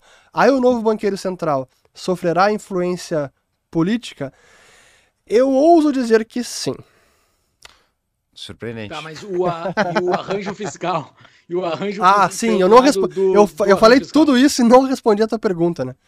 Beleza, ah, pois então, o, o arranjo fiscal, a gente precisa ter mais previsibilidade, a gente precisa ter um real controle do gasto público e, não, e uma intenção de controlar o gasto público também. A mensagem é importante, a sinalização que ela acontece pela via política, pelas declarações, é, pelos tweets, isso tudo importa. É, hoje o fiscal é o grande sucador de poupança nacional. Então, mesmo que a gente possa concordar que sim, a Selic está no patamar restritivo demais, está exagerado, Ainda assim, a nossa taxa de juros estaria num patamar mais elevado que outros países, porque o nosso fiscal é muito ruim. Não apenas o gasto é muito engessado, a gente não vê ninguém realmente interessado, especialmente agora, realmente interessado em endereçar o engessamento das, dos nossos gastos, que é basicamente pessoas, é funcionalismo. Não consegue cortar gasto, é impossível. Primeiro que não tem vontade política para isso, não tem nem como é que vai cortar gasto se ninguém quer peitar esse problema de frente? E alguns nem acreditam que é preciso peitar esse problema. O que é o problema? Tem gente que não acha que é problema. É, alguns acham que nem é problema. É, além disso, o nosso perfil de dívida ele é também relativamente precário, no sentido de a dívida é curta, ela vence em média abaixo de quatro anos. Então, é, a cada quatro anos em média, mais de seis, acho que está em 7 trilhões agora já, 7 trilhões de dívida pública precisa ser amortizado. A cada quatro anos. Em país desenvolvido, esse prazo médio está na casa de 7, 8, alguns até 10, 14 anos. Estados Unidos até menos do que a média, mas é moeda de reserva, então isso é atenuado. Ainda assim, prazo médio da dívida americana está na casa dos 6 anos. Uhum. O Brasil abaixo de 4. E para conseguir colocar dívida no mercado, a gente ainda paga pós-fixado. Então, é, ninguém confia no governo. Então, sair dessa armadilha só com muita sinalização e medidas concretas de contenção de gasto para a gente ir no rumo de reduzir a taxa de juro real da nossa economia. E eles têm alguma saída para entregar isso? Porque o discurso o discurso. Eles, o governo atual, PT, você diz. O governo atual, o governo atual do PT do Lula. Uhum. Uh, uh, eles têm alguma saída que tu vê disso? Porque pelo lado da despesa, aparentemente não. Eles vão aumentar a despesa porque eles vão fazer concurso que foram represados, eles vão reativar uh, despesas que foram desativadas, tipo coisas de cultura e essas outras coisas todas. e pelo lado da receita, eles têm uma uma resistência muito grande da opinião pública por aumento de impostos, né? Eles têm alguma carta na manga para resolver isso, para ficar com superávit? Eu tô rindo aqui que eu tô pensando que a economia não vai crescer, mas pelo menos a gente vai ter o musical da Cláudia Raia, né? ah, exato, tem a economia crescer, né? A economia crescer, mantendo, a mesma, mantendo o mesmo patamar. Mas enfim, brincadeiras à parte. A visão de economia deles é de que, primeiro, eles acreditam, alguns econômicos, alguns teóricos que estão no governo ou assessores, acreditam piamente no multiplicador keynesiano, acreditam sim no gasto estatal como sendo o catalisador da nova demanda que vai gerar um círculo, um ciclo virtuoso de crescimento sustentável. Quando na verdade isso produz apenas um voo de galinha quando temos as condições, os pressupostos para que isso aconteça, como baixa alavancagem, endividamento das famílias mais baixo. Se isso não é verdade, até o voo de galinha é difícil de começar. O que pode, num curto prazo, favorecer esse governo, apesar de ser gastador e não, não, não querer reduzir o tamanho do Estado, é que nós temos uma boa dose de investimento estrangeiro, de concessões já contratadas, esse investimento deve acontecer. E isso pode ajudar a nossa economia a crescer apesar desse fiscal, apesar dessa gastança. Mas passado esse crescimento gerado por esses investimentos, em infra especialmente, a verdade é que não tem muita mágica. E esse receituário deles não tem como gerar um crescimento econômico sustentável. Mas hoje a gente está em um endividamento uh, sobre o PIB de 80%. Uh, né? acho que isso foi o dado que no ano passado. Uh, a gente tem aí tranquilamente mais uns 20% para endividar, ou talvez até 30%, antes que tenha um problema muito grave, não tem? Aí que tá, não. Uma coisa é um país que deve 80% do PIB com dívida que vence em 10 anos. Uhum. Outra coisa é um país que tem um perfil de dívida que vence em 4 anos, onde um terço é pós-fixado, outro terço é indexado à inflação. Hum. É difícil. Mas a gente também não está desconectado do resto do mundo. E se os Estados Unidos tiver que tocar a taxa de juros lá para baixo de novo, não se abre a mesma janela que houve que o Roberto Campos aproveitou? Claro, sem dúvida. O, o... Até é importante aproveitar essa pergunta para tocar num ponto que às vezes é muito subestimado, até mesmo por austríacos, analistas, investidores, economistas, em que a força ou fraqueza do dólar importa muito para as economias do mundo inteiro, especialmente as emergentes. Hum. Quando o dólar está fraco, o emergente vai bem. Quando o dólar está forte, o emergente vai mal. Isso significa que quando o dólar está fraco, o Brasil vai bem. Quando o dólar está forte, o Brasil vai mal. Eu não estou falando da, no da, nossa taxa de câmbio, estou falando do dólar no mundo.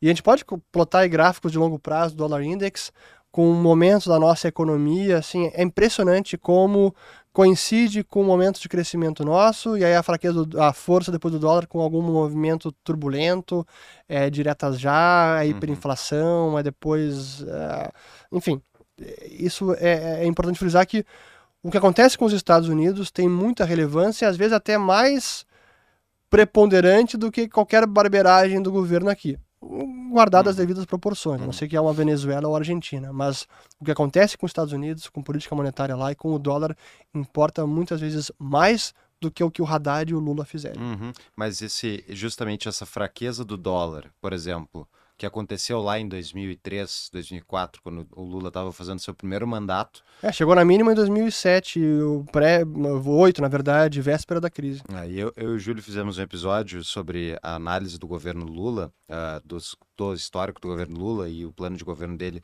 antes da última eleição, e o, e o Júlio fez muito bem esse ponto, ele mostrou os gráficos, tem aquele famoso artigo do Leandro Roque, que ele explica como uhum. a guerra do Iraque, né, uh, tocou o dólar para baixo e tal, e incentivou um boom das commodities, né, porque se o dólar está barato, barato, as commodities acabam tendo uma demanda maior e países que exportam commodities, que nem o Brasil, acabam se beneficiando. E daí a gente tem um ciclo contrário ao ciclo americano. Sim. Uh, tu acha que isso não pode acontecer agora novamente, daqui a um tempinho? Pode. Não dá para descartar isso. É, isso pode acontecer e hoje, olhando o gráfico assim, olhando em longo prazo, o Dollar Index, que é o índice dólar, uhum. é basicamente euro, 50%, iene japonês, libra esterlina, coroa sueca, franco suíço e dólar canadense. Ah, talvez o dólar tenha chegado num topo, numa janela de 5 anos, e que agora está numa rota de queda. Ah, vai entrar numa rota secular de desvalorização, como foi lá de 2000 até 2008? Difícil dizer. Poder pode. Os Estados Unidos está perto de parar de subir juros. Não uhum. parou ainda. A Europa ainda está subindo um pouquinho, então está diminuindo a diferença entre juro europeu e juro americano, e libra esterlina a mesma coisa, franco suíço também. O último a subir juros, que está relutante e, lutando com todas as forças, resistindo, é o Banco do Japão.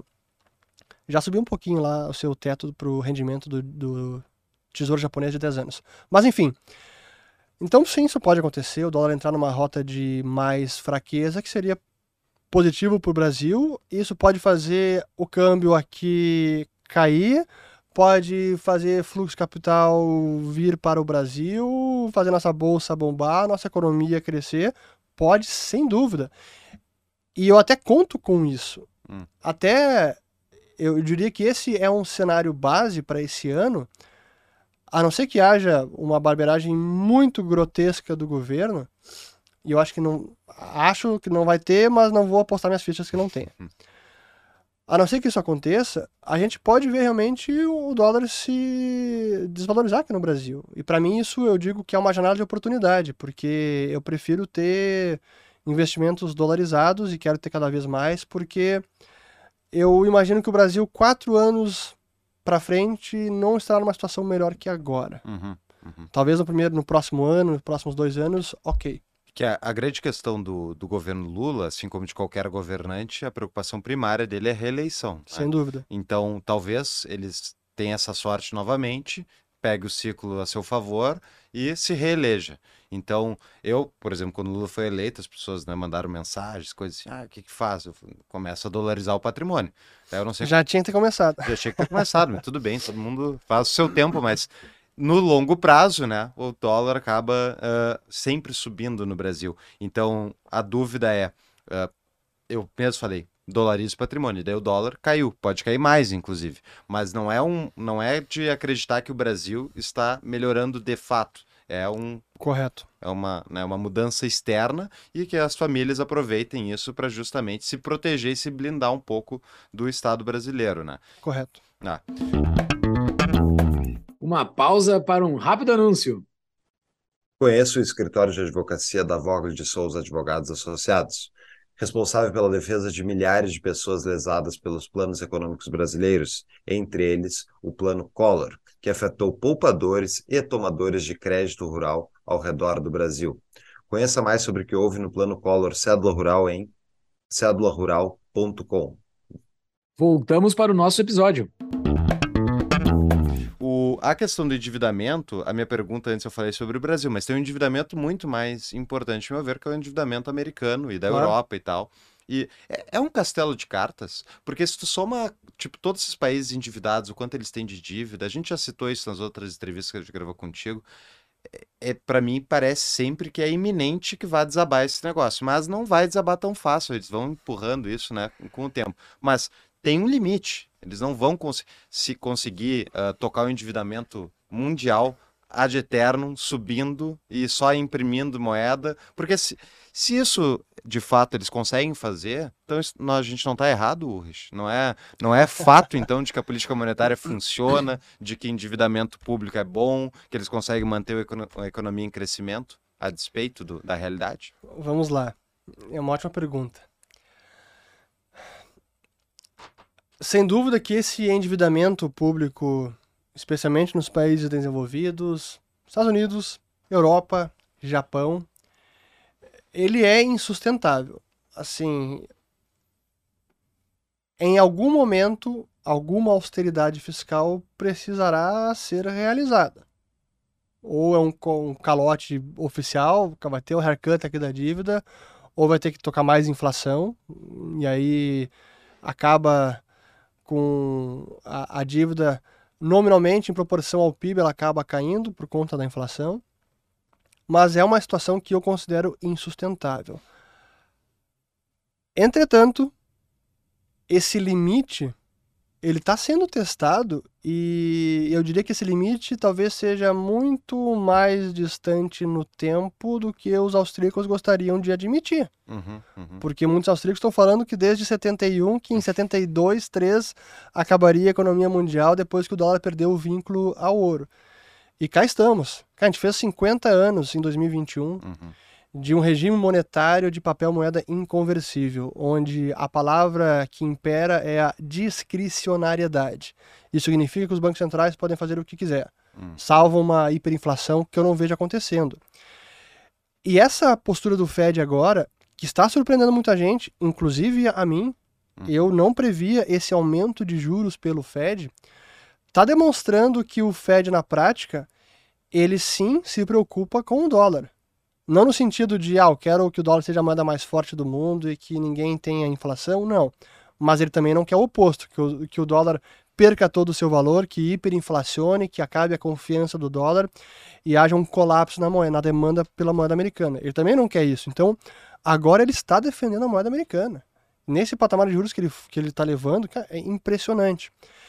Eu não previa, até tentando me eximir da culpa de erro de previsão, mas não me eximindo, um dos motivos que eu não previa é que eu não imaginei que a gente ia ter esse nível de inflação, ou melhor, eu não imaginei que eles fossem pisar tão fundo no acelerador de impressão de dinheiro e cheque de estímulo como eles fizeram na pandemia. E do pós-pandemia, né? E basta ver que em 2022, começo do ano, o Fed ainda estava imprimindo dinheiro. Em 2022. Logo depois começou a subir juros. Então eu não imaginava esse- essa confluência de fatores e não imaginava que o Fed fosse ser, ser tão duro e subindo os juros. Tem muita gente apostando que o Fed logo vai pivotar e começar a reduzir os juros. Eu não estou tão certo quanto a isso.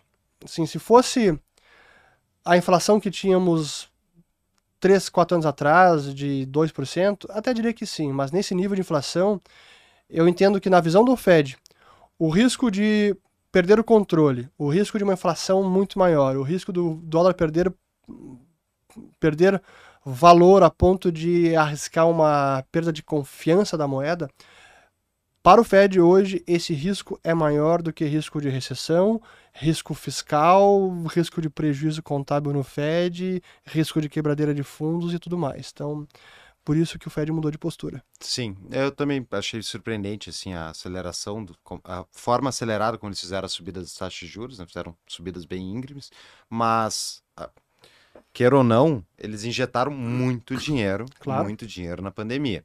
E mesmo que tenha acontecido um fenômeno parecido como foi de 2008, de ficar empossado de certa maneira no sistema financeiro, valorizando ativos? Ah, esse dinheiro, tu acha que não vai nunca encostar na economia real? Não, nesse caso, 2020 e 2021 encostou. Não, é que teve dois efeitos. né? Um foi o cheque direto para a população, que gasto fiscal, né? E o outro foi a política monetária. Sim. Né? Isso, a minha dúvida é a política monetária, onde que foi a principal expansão uh, né, que eles fizeram. Essa política monetária não vai encostar na economia real ou vai ficar só na precificação dos ativos? Ela fica mais na precificação dos ativos. Claro que ela, ela acaba influenciando a economia real na medida que os bancos vão emprestando mais dinheiro. E, e curiosamente, quando a gente analisa hoje o crédito bancário nos Estados Unidos, ele está crescendo. Está hum. crescendo bem. Mas esse efeito do aumento do crédito bancário está sendo mais do que compensado pela redução em outras linhas bancárias, como a própria o próprio financiamento da dívida pública ou até de hipotecas. Então, no net, no líquido, agregado monetário M2 está contraindo. Hum. Fechou em novembro com contração. Uhum. Isso não acontecia, talvez, nem da, desde a Grande Depressão. Caiu o agregado, agregado monetário. Depósitos bancários também em queda. Não é uhum. tipo o ritmo de crescimento está menor, não. Em queda. Tem menos depósitos hoje do que tinha no começo do ano, do, do ano passado. Isso também não acontece nem da, desde a Grande Depressão. Então a política austera e restritiva do Fed está tendo efeitos. Uhum.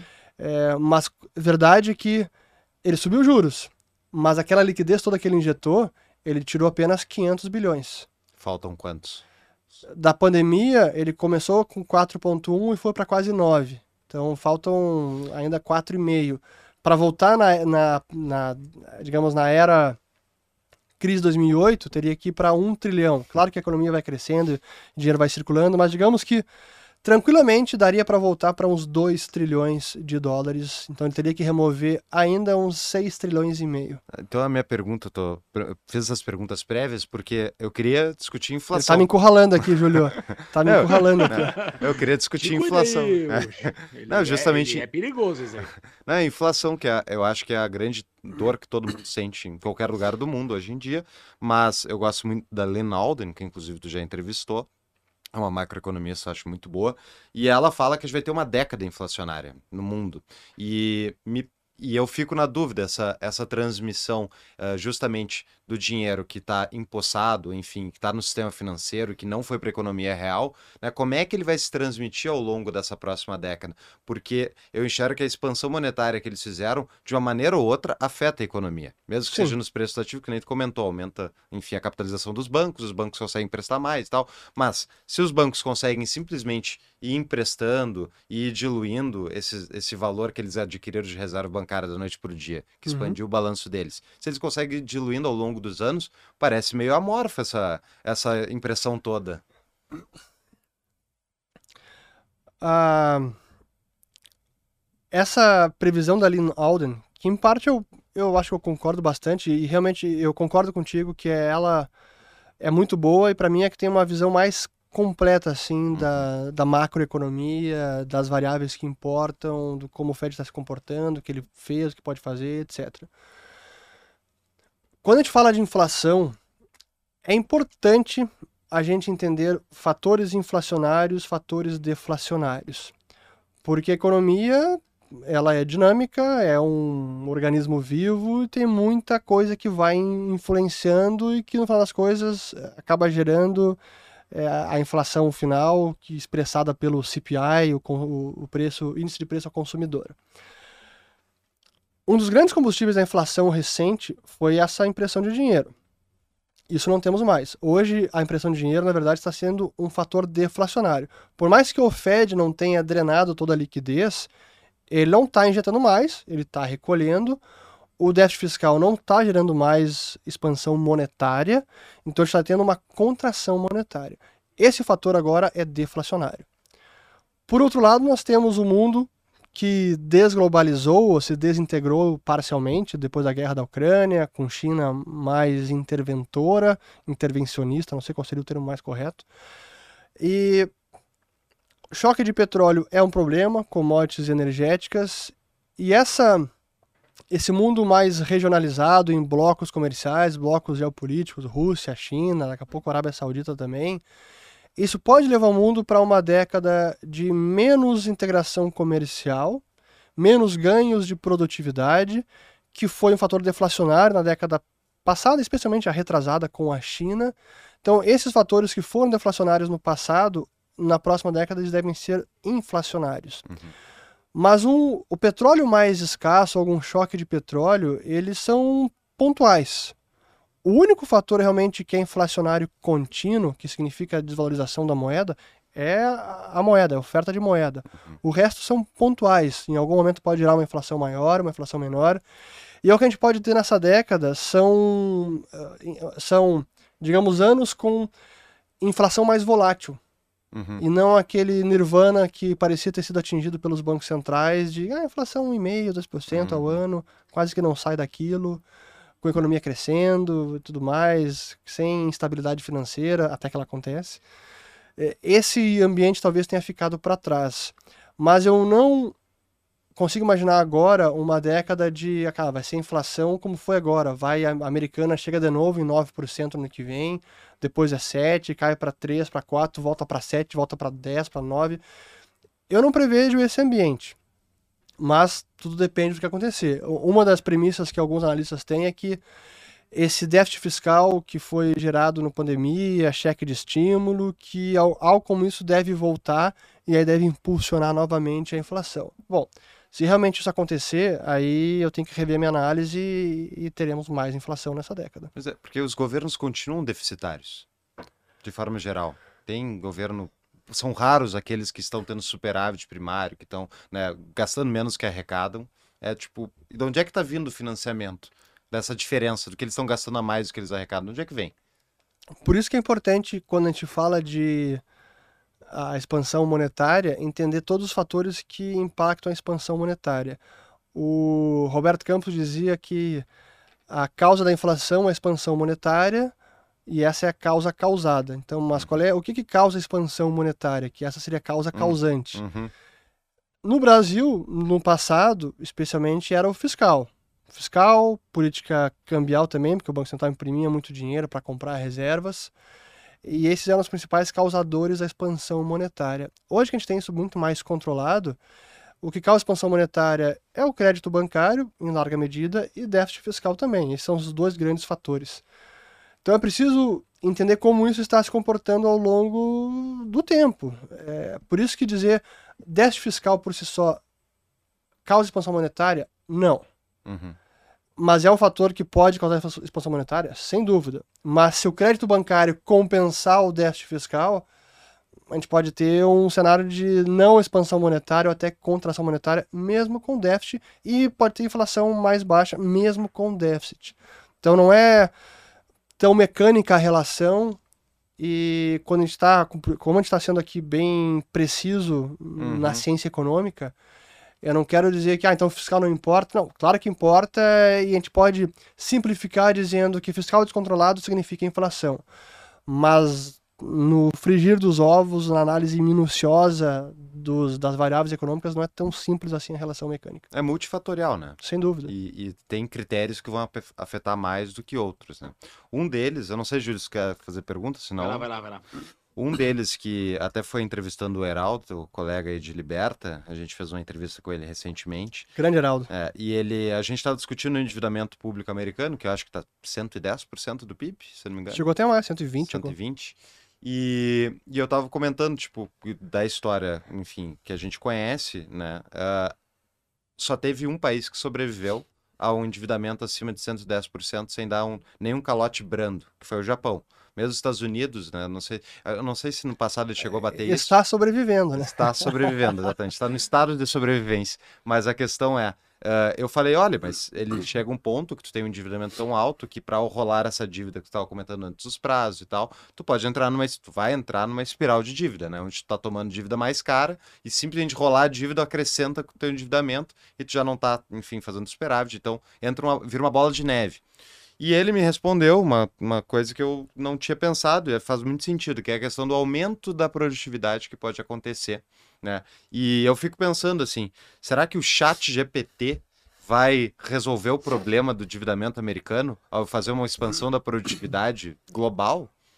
É possível. Boa, excelente pergunta, até porque hoje, coincidentemente, eu gravei um vídeo sobre produtividade e produtividade do Brasil, que está estagnada, é baixa e está estagnada, em alguns setores até caindo. na última década e vem estagnada em décadas. E para quem está assistindo isso aqui depois, já vai ter assistido esse vídeo. Mas sem dúvida que como é que uma dívida pode ser repaga? Então, do ponto de vista do governo, ou ele vai ter que praticar uma austeridade fiscal real, cara, vai ter que cortar gasto e poupar para conseguir usar da arrecadação excedente, gerar um superávit nominal, não apenas primário, para repagar a dívida e diminuir o seu endividamento. Então, é possível? Sem dúvida. Politicamente possível? É. é de, muito difícil? Muito. Às vezes quase impossível. Mas é possível. A outra forma é por ganho de produtividade. Se a economia passa a crescer porque houve um salto de produtividade, por alguma disrupção tecnológica, é claro que o crescimento econômico vai se traduzir em maior arrecadação tributária também e pode o crescimento promover um, uma queda do déficit por consequência do endividamento. Pode acontecer, sem dúvida, ah, mas não tem como contar com isso e apostar que isso vai acontecer. O Chat GPT, né, que é baseado em inteligência artificial, a própria inteligência artificial no sentido amplo, uhum. será que ela pode produzir esses saltos exponenciais de produtividade? Eu diria que pode, mas Ainda é difícil contar com isso, até porque a inteligência artificial é muito pouco entendida. Eu mesmo não sou especialista nesse assunto, é, tenho muito mais dúvidas do que respostas, mas é uma via possível, mas eu diria que é contar com um acaso. Uhum. É, uma das. É, até seria legal só o aspecto econômico de tu explicar para a audiência, é uma, coisa que muita gente tem dúvida, inclusive gente que é do mercado e tal. Né? Mas, ah, esses, essa inteligência artificial não vai tirar o emprego de todo mundo? No curto prazo, vai tirar emprego de algumas pessoas, serão realocadas, precisarão encontrar outra utilidade no mercado de trabalho, não tem dúvida alguma. É, negar essa, esse efeito negativo de curtíssimo prazo seria um equívoco da minha parte. Mas assim funciona a economia, assim funciona a tecnologia, o avanço tecnológico é assim. E foi para qualquer tecnologia que surgiu, isso aconteceu. Talvez hoje isso aconteça com mais rapidez, é possível, difícil mensurar, mas é possível. Mas a verdade é que a inteligência artificial ela vai poupar trabalho de muita gente também. Então, hoje, por exemplo, a minha. Vamos, vamos ilustrar a atividade profissional do Fernando. Eu sou pesquisador, eu sou analista econômico, eu pesquiso, eu estudo, eu faço roteiro de vídeos, eu preciso gravar vídeos, eu preciso editar, eu preciso subir no YouTube. Estou resumindo uma parte da minha vida profissional. Será que a inteligência artificial não pode abreviar parte dessa minha atividade? Talvez possa abreviar bastante. Uhum. O roteiro de vídeos, já vi já youtubers usando o chat GPT para fazer o roteiro de vídeos. Uhum. Daqui a pouco vocês, uhum. próximo testem isso, próximo convidado, façam as perguntas pelo chat GPT. Uhum. O chat, aqui sugere as perguntas para esse convidado que esse é o tema.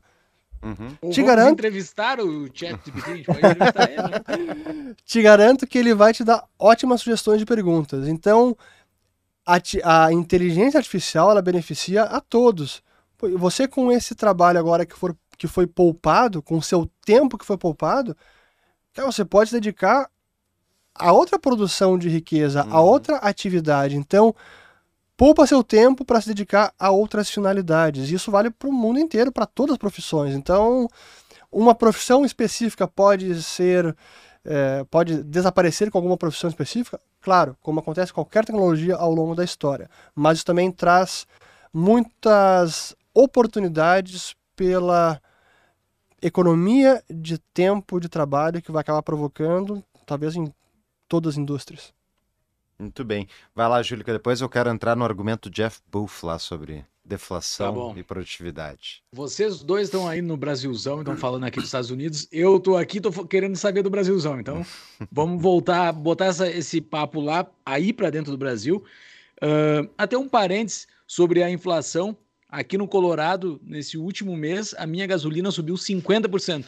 E ela geralmente ela acompanha o petróleo. E o petróleo não subiu 50% nesse último mês. Não sei se é algum fenômeno daqui do Colorado, mas uh, é algo bastante estranho. Subiu muito a gasolina e ela acompanhou direitinho desde esse um ano que eu estou aqui o petróleo. Uh, não sei se pode, pode ter algum impacto dentro das políticas monetárias do Fed, né? Uh, tá. Mas sobre o, o Estados Unidos, o, sobre o Brasil especificamente e os impactos da melhoria de produtividade e sobre o dólar index, que pode que ele está começando a cair, né? O, o, peso do dólar como um todo está começando a cair desde outubro. Eu estava vendo o gráfico que ele está caindo.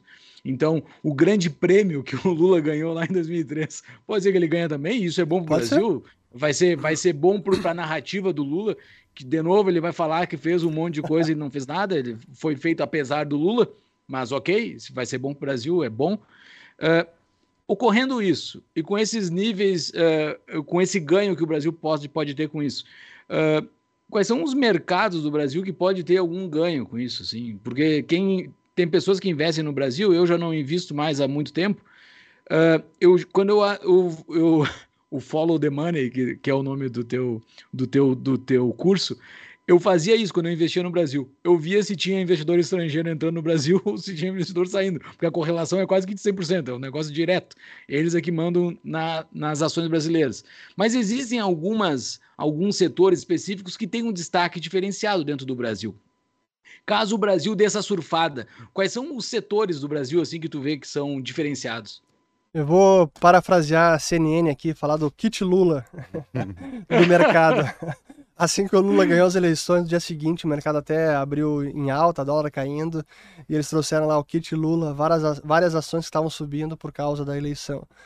Primeiro, usando como pano de fundo esse cenário macro favorável para o Brasil, o dólar em queda, isso significa que o Brasil como um todo se beneficia, então todos os setores podem se beneficiar olhando as ações brasileiras, via de regra, elas estão bem descontadas, tanto historicamente quanto em relação a, a pares, outros emergentes e mercado desenvolvido. Mas claro que alguns setores podem se beneficiar mais do que outros. Hoje é um consenso de que o setor de educação com o governo Lula vai ser um beneficiado, pelo que ele já fez no passado, com FIES, é, ProUni, sei lá que outros, outras políticas de fomento aí a, a, ao setor da educação, pode acontecer, sem dúvida.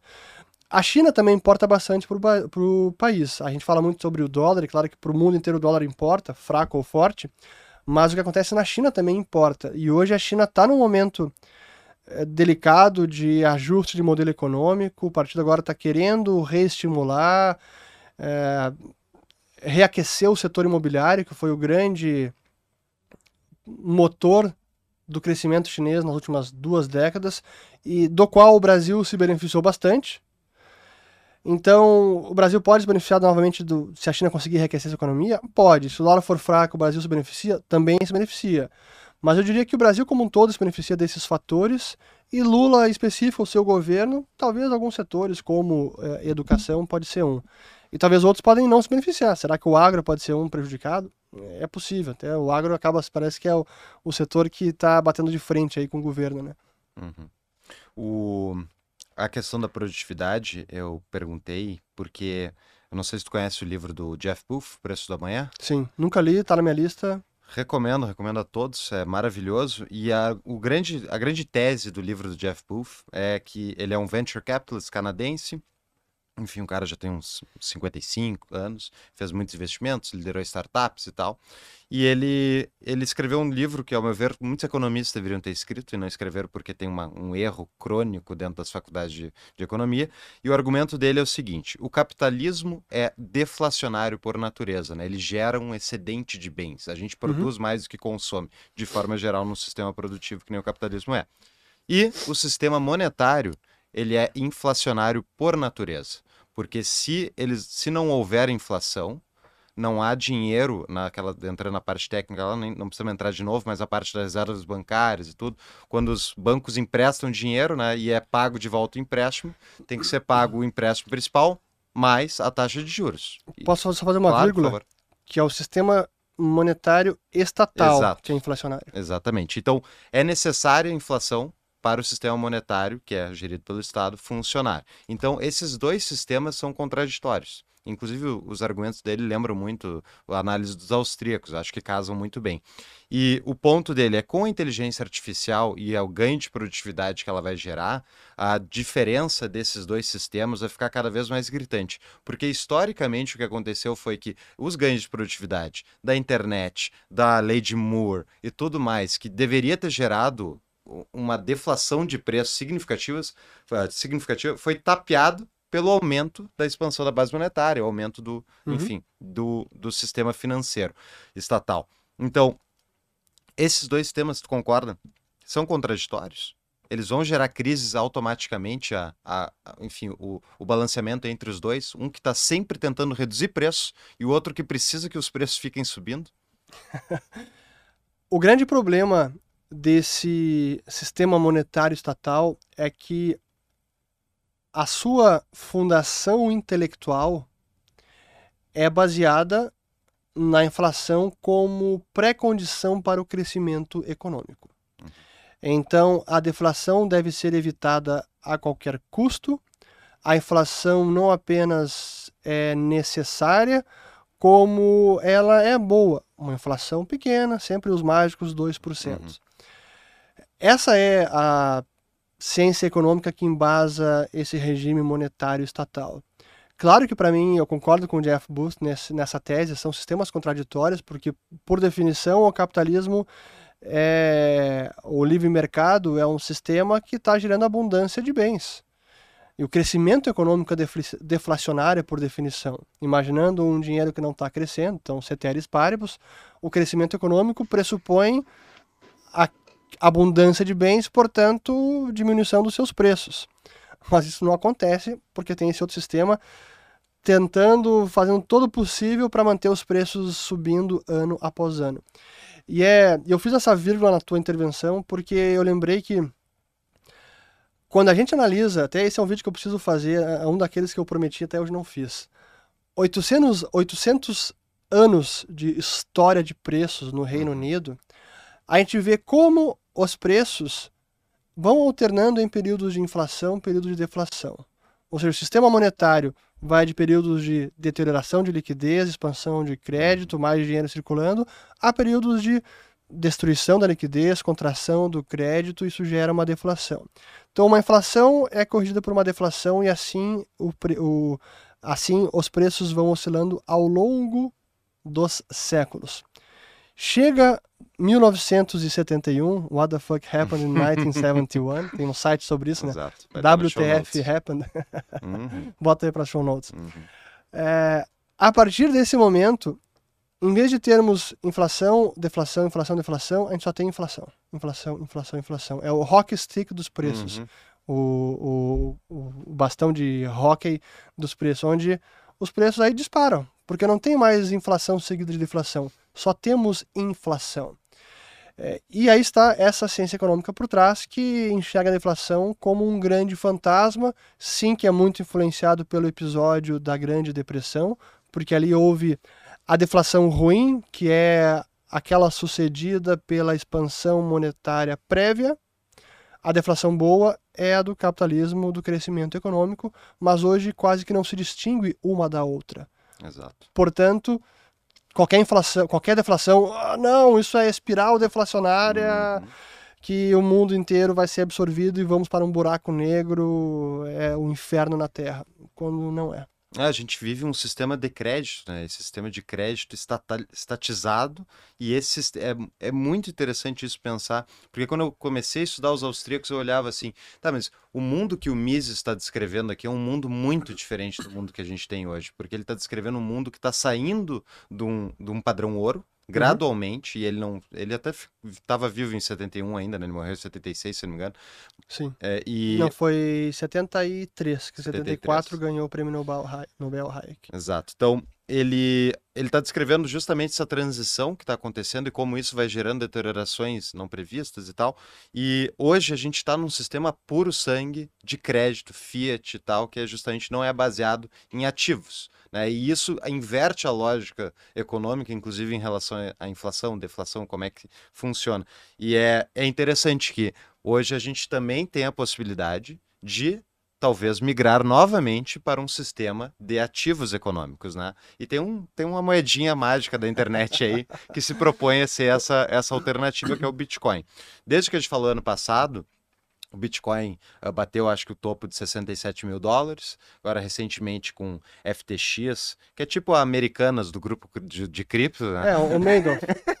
é o e, Crypto Madoff. Exato, e implodiu e o preço caiu junto com tudo isso e tal. Como é que tu enxerga hoje o mercado de Bitcoin? Tu, e como é que tu enxerga essa trajetória? Porque para todo mundo que comprou Bitcoin em 67 mil dólares e viu ele cair para 16 mil dólares, diz: não, se falar que esse negócio tem futuro é papo de maluco. Sim. Eu continuo até ah, continuo com a mesma tese que eu tinha lá atrás, não mudei essa tese, ela vem intacta há muitos anos. Só que hoje o Bitcoin passa pela primeira vez por um período de aperto monetário, de inflação elevada de alta de juros, que é um ambiente macro que ele nunca tinha, ah, sobre o qual ele nunca tinha sido testado. É, dito isso, assim como alguns ativos de risco sofrem com esse ambiente, o Bitcoin ainda é um ativo de risco. Uhum. É, e a verdade é que ele ainda precisa ser muito testado. Eu sei que eu estou me repetindo aqui, quem assistiu entrevistas minhas, talvez até na nossa passada eu falei a mesma coisa, mas eu reitero a mesma mensagem ele ainda precisa ser testado. Um ano de vida, ou 14 anos, que agora é o que ele tem desde 2009, é nada, especialmente para um ativo que se propõe a ser uma alternativa à moeda estatal, é muito pouco tempo. Uhum. Então, é preciso dar tempo ao tempo, ele precisa ser mais testado. E isso não vai acontecer em apenas uma década e meia. Mas se ele é verdadeiramente escasso, que nem. Acho que tu, tu concorda que ele é verdadeiramente escasso? Claro. É, eu, eu, também. Então, se ele é verdadeiramente escasso, não é uma questão de tempo até toda a população do mundo entender isso e ele virar, funcionar como um buraco negro dentro do sistema Fiat. Hyper Bitcoinization. É, lenta e gradualmente até o dia que acontece. Suddenly, é, é, é gradually, gradually, then suddenly. suddenly. Pois então. É difícil saber como essas coisas acontecem, fazer uma afirmação assim, até pressupõe quase que o desmoronamento das moedas fiduciárias. Uhum.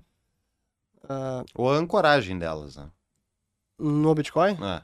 Também é possível. Assim, a diversificação de reservas, eu acho que eu entendo que a adoção e a confiança ela vai acontecendo por, por diversas vias, tanto pelo, pelo indivíduo privado, como investimento, como proteção patrimonial, para independência financeira, para transferências internacionais. Daqui a pouco, por bancos centrais, como diversificação de reservas, como já acontece com ouro, como sistema de pagamentos neutro, que não sofre influência política de ninguém essas adoções elas vão acontecendo em paralelo. Mas é difícil fazer essa previsão de, do tipo vai acontecer algo subitamente e todo mundo vai se dar conta, opa, não dá mais para confiar nesse negócio de moeda fiduciária, o Bitcoin vai ser, vai sugar toda a liquidez mundial e vai uhum. valorizar. E, e mais, eu diria que os eventos de 2022 com esse ciclo de aperto monetário do Fed, eu acho que é um uma, um sinal importante para mostrar até para os bitcoiners que os bancos centrais não vão uh, simplesmente baixar a guarda e assumir e admitir a derrota. Uhum. Uh, não, eles vão seguir lutando e subir juros é uma forma de defender o valor da moeda, como eu disse anteriormente. Então não é tão simples. Uh, eu lembro que tempos atrás me perguntaram o que precisaria acontecer para o Bitcoin fracassar. E eu dei uma resposta dupla. Eu dizia que por um lado, os bancos centrais precisariam finalmente adotar uma postura austera de subjuros e dizer, olha, a gente quer preservar o valor das nossas moedas, a gente não quer destruir elas. Por outro, eles também teriam, e aí junto com o sistema bancário, todo esse, eh, todo esse, toda a infraestrutura e o, o Zeitgeist, teriam que perceber que 1984, o Big Brother financeiro não é uma boa, então a gente vai realmente permitir liberdade no sistema financeiro e não esse sistema de amplo monitoramento, de cancelamento instantâneo, de bloqueio de contas e tudo mais, isso a gente vai parar de fazer e, pelo contrário, vai fomentar o contrário. Se essas duas coisas acontecessem, eu dizia que muito do apelo do Bitcoin, se não quase todo, seria assim, dizimado da noite para o dia. Se homens não fossem corruptos, então não. Uma delas está acontecendo. Talvez não por muito tempo, é verdade, mas está acontecendo. O Banco Central, o Fed disse, cara, não quero destruir o dólar. Um Uhum. pouquinho sim, mas por completo, não quero. Mas a outra perna, o outro pilar, esse que eu digo, não consigo, isso, não consigo ver isso acontecendo tão cedo, se é que veremos em algum momento. Então, esse outro grande apelo do Bitcoin como uma ferramenta de liberdade, de preservação de liberdade, de privacidade individuais, para mim isso ele vai permanecer sendo. Muito bem. Senhor Júlio, vamos para Bora. patrões? Vamos lá para os nossos patrões, aquelas pessoas. Vai lá, manda Fux. Eu queria uma pergunta final antes, não sobre Bitcoin, uma coisa que até é um tema que está corrente agora, que é a nossa argentina, argentinação com a moeda única. Argentinização. Argentinização, É, não sei, é boa, não sei, Pois é, argentinização qual é qual- argentinação. Qual é o neologismo que a gente vai ter que usar agora? Her- hermanização. É, hermanização é uma boa. né? Então, ah, recentemente tá, voltou à pauta a questão de o Brasil ter uma moeda única com a Argentina. E lembrando, isso é muito engraçado ver, porque tem um monte de gente agora que está prestando atenção, horrorizado com isso. Mas a primeira pessoa que eu vi sugerir isso foi o Paulo Guedes. Então, caso você não tenha percebido antes, era porque você tem um viés. Então, é, a dúvida é: ah, qual é a chance disso acontecer? Como é que tu enxerga essa integração? Vamos lá. A primeira. A chance de acontecer. Realmente uma moeda comum, o peso real, moeda do Mercosul. Eu acho que é difícil ir para frente. eh, são países diferentes, situações macro, assim, em momentos distintos, com fragilidades distintas. A Argentina, então, nem se fala. Eh, E acho que a opinião pública vai bater muito forte em cima, então vão sofrer uma pressão para que isso não vá adiante, uma- realmente uma moeda comum entre os países.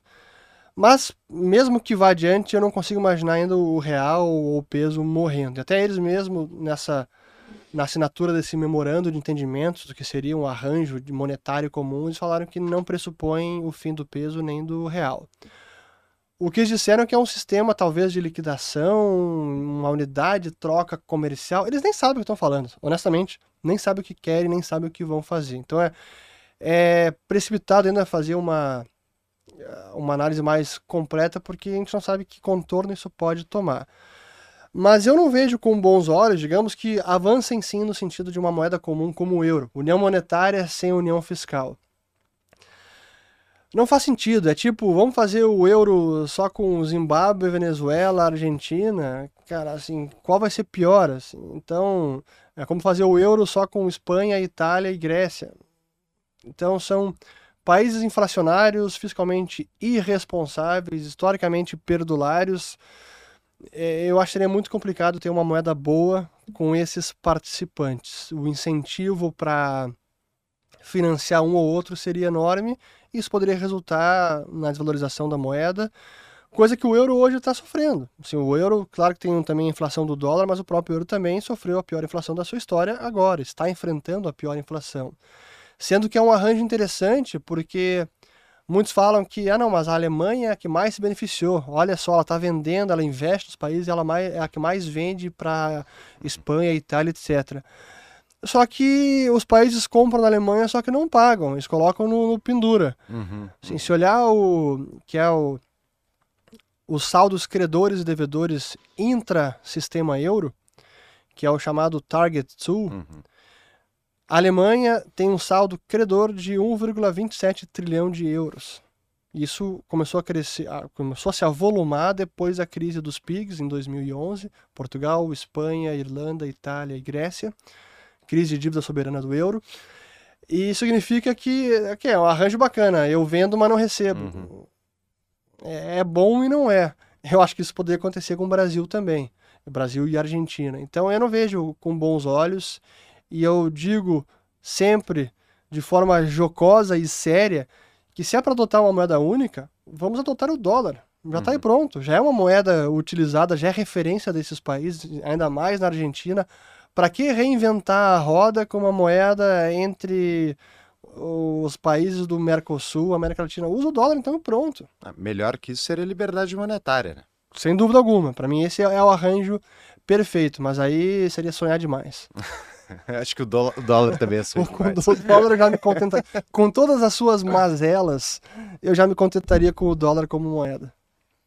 Uma da, um, dos, um dos boatos que dizem é que isso é só uma história para os eleitores argentinos acreditarem que isso vai acontecer para subir um pouco da moral lá do, do Alberto, né? É, é sem dúvida vai que acontecer, eles estão só fazendo um cenário só para ele ficar bem claro, eleições. Acho né? que tem um pouco de desvio de foco, né, distração da opinião pública, não tem dúvida que tem esse componente, especialmente com relação à Argentina, que vem muito mal, por, por, por mais que o Lula tenha dito que a Argentina vive uma situação privilegiada economicamente.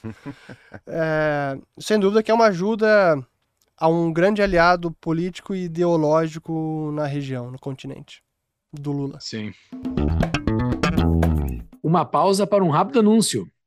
Está em dúvida de onde investir o seu dinheiro? Conheça a Propósito Capital, empresa com expertise em soluções financeiras e investimentos para famílias e empresas. A Propósito Capital é escritório de investimento parceiro do BTG Pactual, maior banco de investimento da América Latina. Eu fiz uma breve entrevista com um dos fundadores, então caso você queira saber mais, acesse tapadamãoinvisível.com.br barra propósito. A Propósito Capital cuida do que é seu e do que ainda vai ser. Voltamos ao episódio. Nós temos os nossos patrões que pagam um pouquinho a mais lá para estarem na nossa comunidade uh, e podem fazer perguntas para os nossos convidados. Nós temos uma pergunta aqui que tem muito a ver com a minha situação, inclusive que estou morando fora do Brasil. O Kozer pergunta: Urge, racionalmente você vê algum motivo para alguém que tenha condições de emigrar, permanecer e insistir no Brasil? Muitas pessoas ficam aqui por motivos emocionais e familiares. Tirando isso, você vê futuro economicamente no Brasil frente a outros países desenvolvidos? Não. Não há motivo. Quer que eu elabore?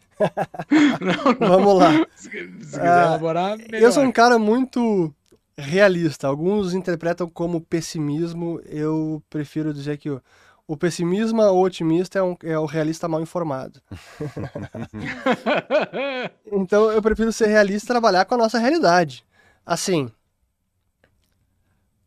imaginar que o Brasil vai conseguir se tornar um país de primeiro mundo, reduzir bruscamente a criminalidade, ser um país próspero, rico, pacífico. Eh, em, que janela de tempo? Em 10 anos? Em 20 anos? Talvez em 50? Eu acho que na minha vida eu não verei isso. Eu tô com 42, eu não acho que eu vou ver isso. Talvez nem o meu filho veja isso. Porque os problemas do Brasil para serem solucionados, primeiro a gente precisa do diagnóstico. Assim, a gente tem uma, um grande debate sobre o diagnóstico do problema. Até hoje não, não, tem, não tem um consenso sobre o diagnóstico. Por exemplo, a produtividade é um dos poucos consensos, mas como resolver a produtividade, quase ninguém eh, entra em consenso. Segundo, feito o diagnóstico, as medidas corretas precisam ser adotadas, as políticas públicas muitas das políticas públicas que precisam ser adotadas para surtirem efeitos, elas levariam gerações para a gente ver os primeiros resultados, como a educação. O Lula, que governou durante oito anos, depois Dilma mais oito praticamente, Temer foi dois, agora Lula novamente. A gente poderia ter melhorado a nossa educação e transformado a educação. Mas a gente conseguiu elevar o nível de alfabetizados, mas com um nível de o que a gente chama que é o, o, analfabetismo funcional, porque sabem ler muito pouco, não sabem interpretar texto, noções de matemática são rudimentares, não inexistentes.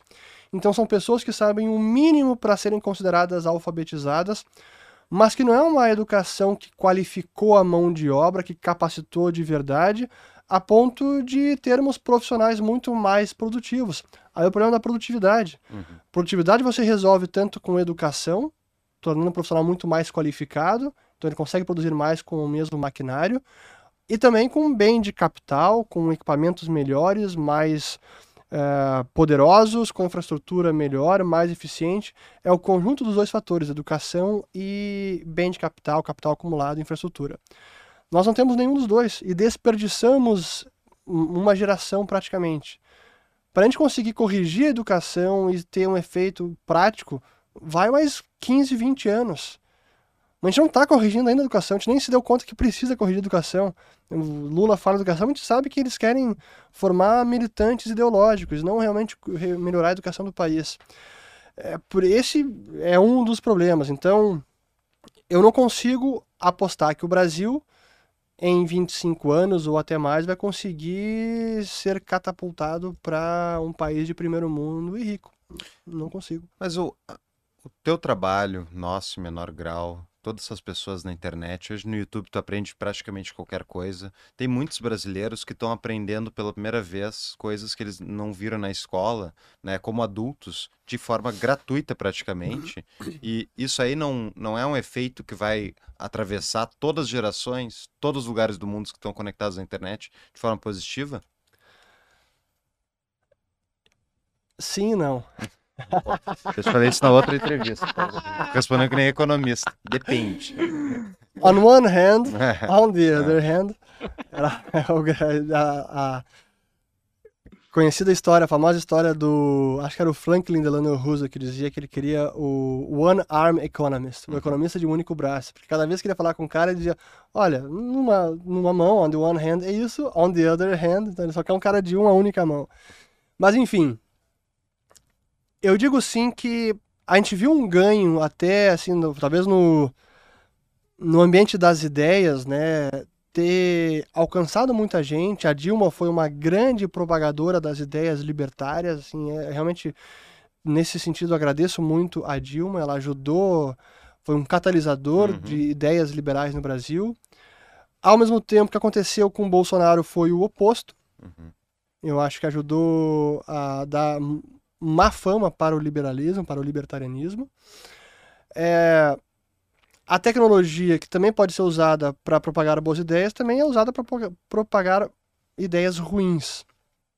As ideias boas precisam vencer, e eu não sou um fatalista de achar que o mal vai vencer. Eu acredito que o bem vai vencer, e eu também não joguei a toalha na batalha intelectual, por isso estou aqui sentado, inclusive, falando com vocês, assim como vocês, com este podcast e com a produção e a defesa das ideias.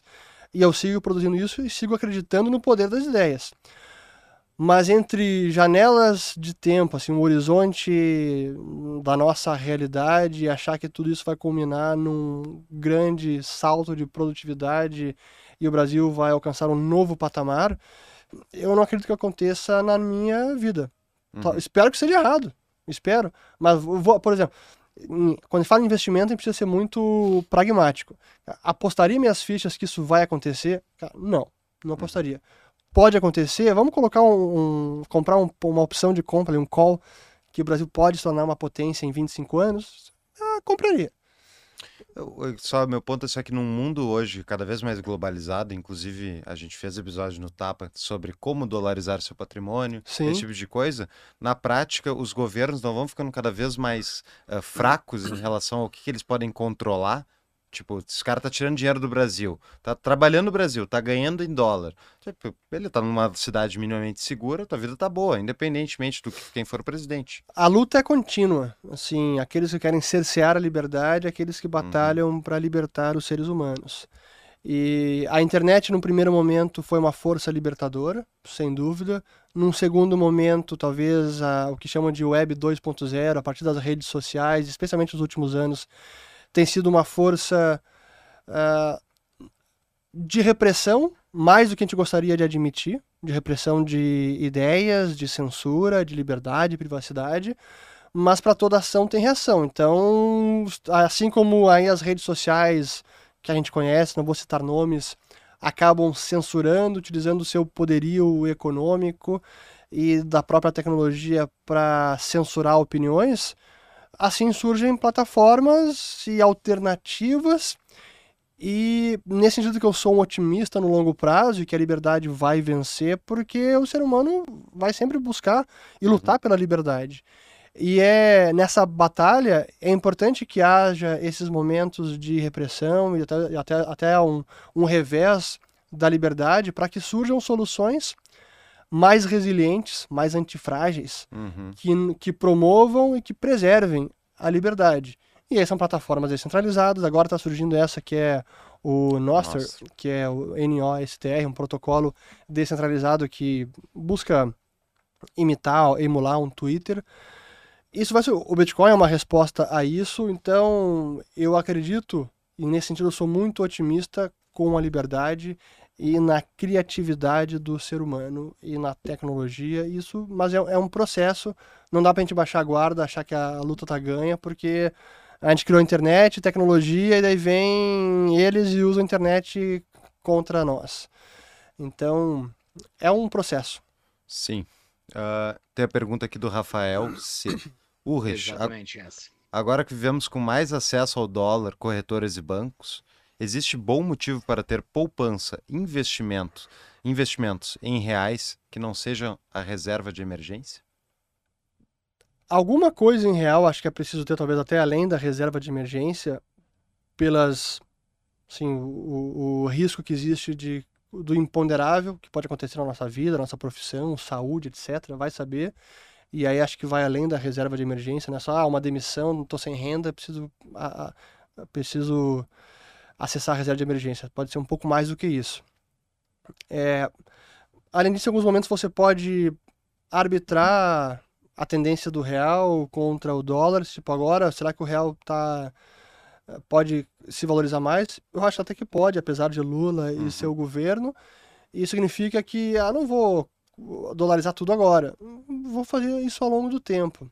Mas eu diria que há mais motivos para ter um percentual maior em dólares do que o oposto. Então acho que isso é o que eu Uhum. poderia dizer de resposta. Muito bem. Júlio?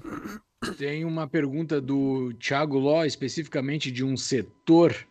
Uh, Urrich, considerando o novo modelo de negócio offsite que muitas empresas estão adotando, o que você acha de investimento no setor de cybersecurity? Pô, cybersecurity é um, um setor super importante e para mim é um setor que seguirá crescendo porque a internet vai seguir crescendo, a tecnologia vai seguir crescendo, é o metaverso, é o Web3, é a inteligência artificial, então segurança cibernética é fundamental. Se eu pudesse apostar e dizer, ah, esse setor vai crescer, sem dúvida alguma, vai crescer. Pergunta do João Hornburg. Fernando, a moeda única do Mercosul seria uma outra forma de contornar ou destruir a independência do Banco Central? Pô, mas abrir mão da independência do nosso Banco Central, por mais que seja uma independência entre aspas, para delegar essa independência à Argentina, peronismo, essas coisas. Mas a independência não é nossa, né? É quer dizer, a independência do país, mas não é do PT. O PT não tem, ele não quer, ele não quer essa independência do, do Banco Central. É, é verdade, mas é, eu acho que é um problema maior depois. A gente tá vendo agora com o euro, assim, é um país sair do euro é quase impossível. Mas isso presume, novamente, que eles querem sair, eles querem o controle. Quanto mais órgãos distantes daqui da gente, né, mais fácil de. Talvez. É interessante, não sei dizer. Júlio?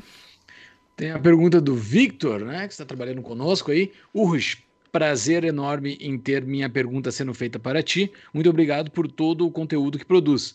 Você acredita que existe possibilidade do real não ter mais curso forçado no Brasil? Se sim, como isso seria possível? Consequências e quais seriam os benefícios para a população e os políticos? Foi isso que eu encontrei. Ó, a Síria. A Siri se atravessou aqui. Viu? Tem alguém ouvindo a nossa conversa. Tem muita gente ouvindo, esse é o problema da internet, ó. Vamos lá. Não vejo isso acontecendo. Primeiro, assim, tem curso legal e curso legal forçado. Eu não vejo nenhum dos dois caindo no Brasil, nem curso legal, nem curso forçado. O curso legal até poderia, o curso legal forçado até poderia cair. O legal, acho quase que impossível. Até para explicar a diferença entre os dois, O curso legal simplesmente diz que a moeda do país tem poder liberatório de dívidas pré-contratadas e para pagamento de impostos. O curso legal forçado, além desse poder liberatório, diz que é uma contravenção recusar a moeda legal no seu negócio. Então, vocês do Tapa não podem recusar o real nas doações dos seus patrões. Sendo uma empresa sediada no Brasil, vocês têm que aceitar obrigatoriamente o real. Esse é o curso legal forçado. Nos Estados Unidos, em vários países, só tem curso legal. Se vocês tivessem empresa aí, restaurante, vocês pode, poderiam ter na placa ali, não aceitamos o dólar. Uhum. Isso pode ser feito nos Estados Unidos. Mas eu não vejo isso acabando no Brasil porque realmente traria uma liberdade monetária, assim, dizendo, ah, não, o curso, o, o, real a partir de 2024 não tem mais curso legal. Pode escolher a moeda que for. Excelente. Uhum. Adoraria. Não vai acontecer. Assim, não vai. Não vai acontecer aqui, não vai acontecer com dólar, com nenhum país. Pergunta do R. Cavallini. Urrich, qual é a sua opinião sobre auditorias externas? Os escândalos recorrentes, Enron, Petrobras, Evergrande e Americanas, não derruba a tese libertária que o mercado ou que uma associação privada tem interesses alinhados e capacidade de fiscalizar as empresas? Uma pergunta boa, até um pouco filosófica. Uhum. O livre mercado não resolve tudo? Como é que acontece esse tipo de coisa? Essa é uma boa. Essa é a crítica dos esquerdistas, Uhum. os mais estatizantes. E eu respondo sempre que o livre mercado não é uma panaceia, não é o paraíso na Terra, mas é um arranjo de soluções dos problemas da socie- da sociedade infinitamente superior ao arranjo estatal coercitivo. Mas teremos problemas mesmo no livre mercado. No caso da auditoria, a auditoria tem seus limites. No caso da Enron, é interessante que a, a Arthur Anderson, que era a Big Four, uma, era a Big Five, né? Da Arthur Anderson Uhum. era a auditoria da Enron, ela foi condenada criminalmente e depois, isso foi 2001 que faliu a empresa, se não me engano ela foi 2000, e 2002 que ela foi condenada. 2001 faliu a Enron, uma grande fraude contábil, até então a maior dos Estados Unidos.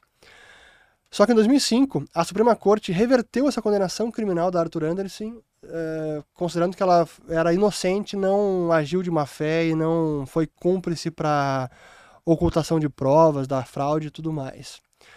Mas a auditoria, quando o cara quer realmente, quando o criminoso quer praticar fraude, cara, ele vai fraudar tudo. Uhum. Como era o Madoff, que fraudava o certificado das ações, tudo. Então a auditoria precisa ser muito diligente, muito, assim, quase que investigativa para tentar encont conseguir encontrar uma fraude do cara que está perpetrando a fraude intencionalmente. Uhum. Então não é tão simples e nem é o papel da auditoria ser uma, não é uma, não é um trabalho investigativo. Então a auditoria não consegue resolver tudo, mas é um instrumento importante. Mas ao mesmo tempo, eu acho que aí é um pouco do papel dos investidores, e isso pode ser visto como uma falha de mercado ou como uma oportunidade também. Porque simplesmente dizer, não, a empresa é auditada, então pronto, eu, investidor, lavo as minhas mãos, está aqui auditado, não preciso me preocupar. É um pouco do caso da regulação também. Ah, o setor é regulado, tem regulação, então pronto, os riscos estão aí, ah, estão considerados, estão sendo mitigados, tem regulação, não preciso me preocupar. E é um incentivo perverso, porque quem arca com o custo do erro acaba sendo o investidor, acaba sendo o, o credor da empresa, o, o trabalhador e não o regulador e também não a auditoria. Então eu acho que é, é preciso também mais diligência do próprio investidor. Aí vai dizer, ah, mas aí como é que ninguém tem essa experiência, ninguém vai conseguir ter a diligência e a, o conhecimento para poder fazer uma investigação ou ir mais a fundo. Bom, então se não tem, não vai correr o risco. Ou se correr o risco, assume que tem risco e se tomar um tufo, cara, é, assim funciona. Senão, o que, que a gente vai fazer? Assim, é, é, no limite é um pouco, por isso que eu digo que é uma discussão filosófica também, que acaba sendo um pouco da é uma infantilização da sociedade. Ca- Cada um tem que assumir o risco do próprio erro. Eu, fui eu que investi, fui, então eu perdi. Ah, mas o- a auditoria também deveria ter pegado isso. Talvez. Bom, então vamos processar a auditoria e ver até onde vai o seu erro, onde ela foi negligente, também deve ser processada e vai ser condenada, mas também temos instrumentos no mercado, especialmente a justiça privada, eu preferia que fosse arbitragem, não justiça estatal, para lidar com esses problemas. Mas acho que todo mundo precisa assumir para si essa responsabilidade, vale para auditoria, vale para regulação, mas não dá sempre para dizer ah, a culpa é do de alguém, algum terceiro e eu sou sempre vítima. Ah, cara, às vezes sim, o cara é vítima e não tem o que fazer, mas muitas vezes eu vejo que o próprio investidor, o próprio trabalhador, o próprio credor, o próprio empresário acaba sendo negligente nas suas decisões e quer que alguém salve a sua pele. Cara, vamos ser homens adultos, maduros e assumir o próprio erro.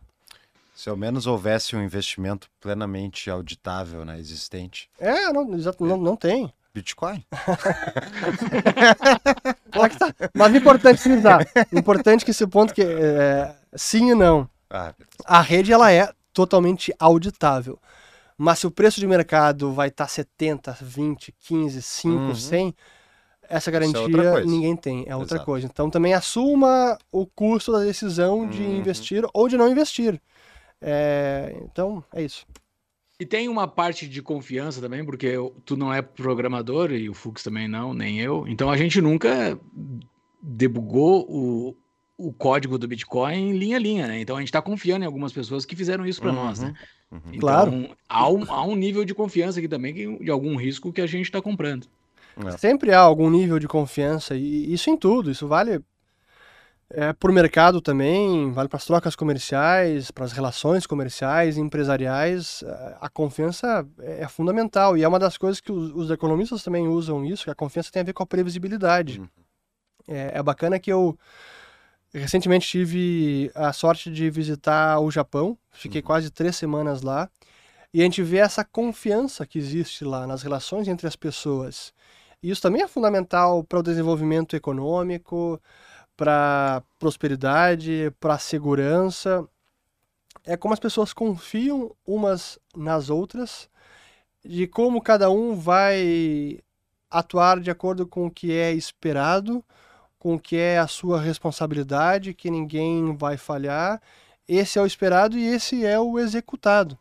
E isso também é fundamental para uma nação. A gente acabou de fazer um episódio ah, sobre o livro Otimista Racional, Do, do Matt Matt Ridley. Ridley. Uhum.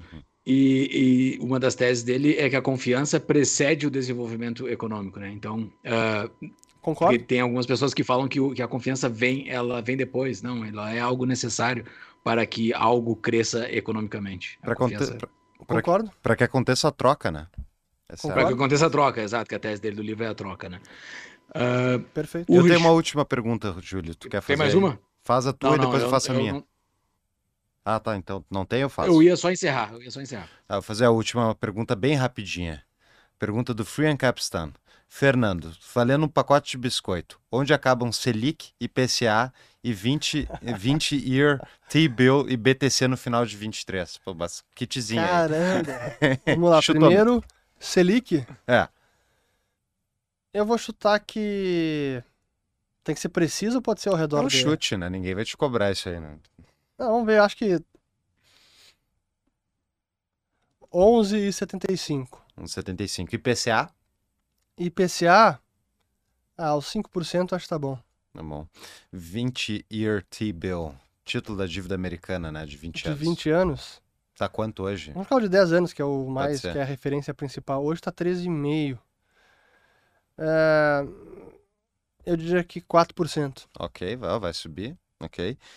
Bitcoin. Estamos chegando no halving, hein? Logo mais. Se vai subir ou Tá, não. influ- tá influenciando aqui a minha, meu chute. Hoje É tá, esse chegou a ano agora? 23 mil. Não, É, é, ano que é vem. ano que 23? vem. Ah, É vamos 24, colocar, dá pra colocar uns, uns 30 mil. 30 mil. Muito bem. Ux, prazer enorme. Adorei o papo. Ah, considerações finais e dica de livro. Olha só, dica de livro. Vamos. ah, Bom, considerações finais. Primeiro, agradecer mais uma vez a oportunidade. Acho que a primeira hora da conversa até foi bem aprofundada. Quem gosta desse assunto vai aproveitar bastante. É sempre às ordens para discutir esses e outros assuntos. Legal. Acho que um tema que vocês têm que abordar mais é mudança climática, transição energética, emissões de carbono, gases de estufa e tudo mais. Precisamos de dicas de convidados. É Vocês já trouxeram Marcelo Lopes, né? Sim, Sim. trouxemos Tá, Marcelo Lopes ótimo. falar de urânio. Mas ah, Tá. aceitamos dicas, só responder em qualquer comentário, mandar DM Tá. pra nós. A gente aceita dicas. Boa. Um pouco depois da entrevista, ele mudou a tese, a, a tese principal dele, saiu do urânio e foi para algo que faz muita fumaça. Ele tá nas duas. Cannabis e, Cannabis e- urânio. Explode e depois fuma. Marcelo, é brincadeira, hein? Eu tô contigo nas teses. Vamos lá. O livro, pô, o que eu recentemente eu, tenho lido vários. Eu tô eu tô em série lendo os do Václav Smil, Hum, que é um cientista que estuda transição energética, mudança climática, ele é um ativista.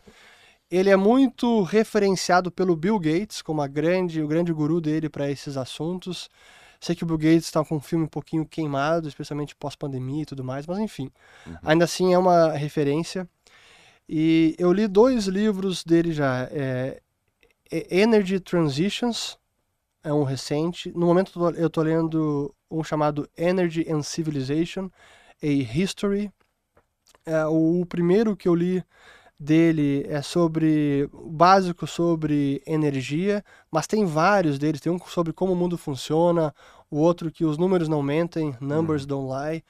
Eu acho que qualquer um deles recente, ou esses mais renomados, vale a pena porque é uma visão muito pragmática e científica de como o mundo funciona do ponto de vista da energia, as transformações que as revoluções energéticas trouxeram, como por exemplo a descoberta do petróleo, uhum. e traz uma, uma pegada muito pé no chão do que é possível e o que não é possível quando se fala de mudança climática e transição energética. É Maravilha. bem bacana. Uma das conclusões básicas é que a era do petróleo, dos combustíveis fósseis, estará conosco por muitos anos ainda, por mais que o Fórum Econômico Mundial queira acabar com a indústria amanhã. Muito bem. Ótimos. Ele acredita na subida dos mares ou não? Ele fala da tese da subida dos mares? Não foca muito, é um, é um possível é, efeito, mas não é o, o principal. É, geralmente isso é o, é o mais que salta aos olhos de quem não está dentro desta, desta, desta conversa, sempre fala nessa subida dos mares e tudo mais, que é algo mega polêmico, né? Uh, muito obrigado por ter aceitado o nosso papo, foi muito legal conversar contigo, sempre é bom conversar contigo. Quem nos ouviu agora aqui, ouça o Urge lá nos outros momentos, que é o episódio 77 e o episódio 167. Então a gente conversou com ele. E, e me cobrem, se, eu- se eu falei alguma besteira, me contradisse, alguma coisa assim, podem colocar aí no- nos comentários, quero saber. O primeiro episódio, o 77, foi no primeiro mês da pandemia, né? Então, naquele, naquele mês lá, todo mundo se comprometeu com alguma coisa. Uhum. Não, mas eu ouvi hoje. Eu ouvi hoje as duas entrevistas e então. Resistiram ao teste do tempo. Boa, Boa. O, aprovado. além de livro, o Urich e- falou de um documentário no meio do nosso episódio, que é Fraude, a Grande Recessão. É muito bom. É Aham. muito bom mesmo para entender. Falando o em 2008 fraude- Uma ótica boa. O documentário do Madoff, do Netflix, vale muito a pena, são quatro episódios. Todas as dicas estarão nas nossas notas do episódio no nosso site. Boa. Era isso então. Valeu, Era isso. Até a próxima. Muito obrigado, até a próxima. Obrigado, até a próxima. Valeu.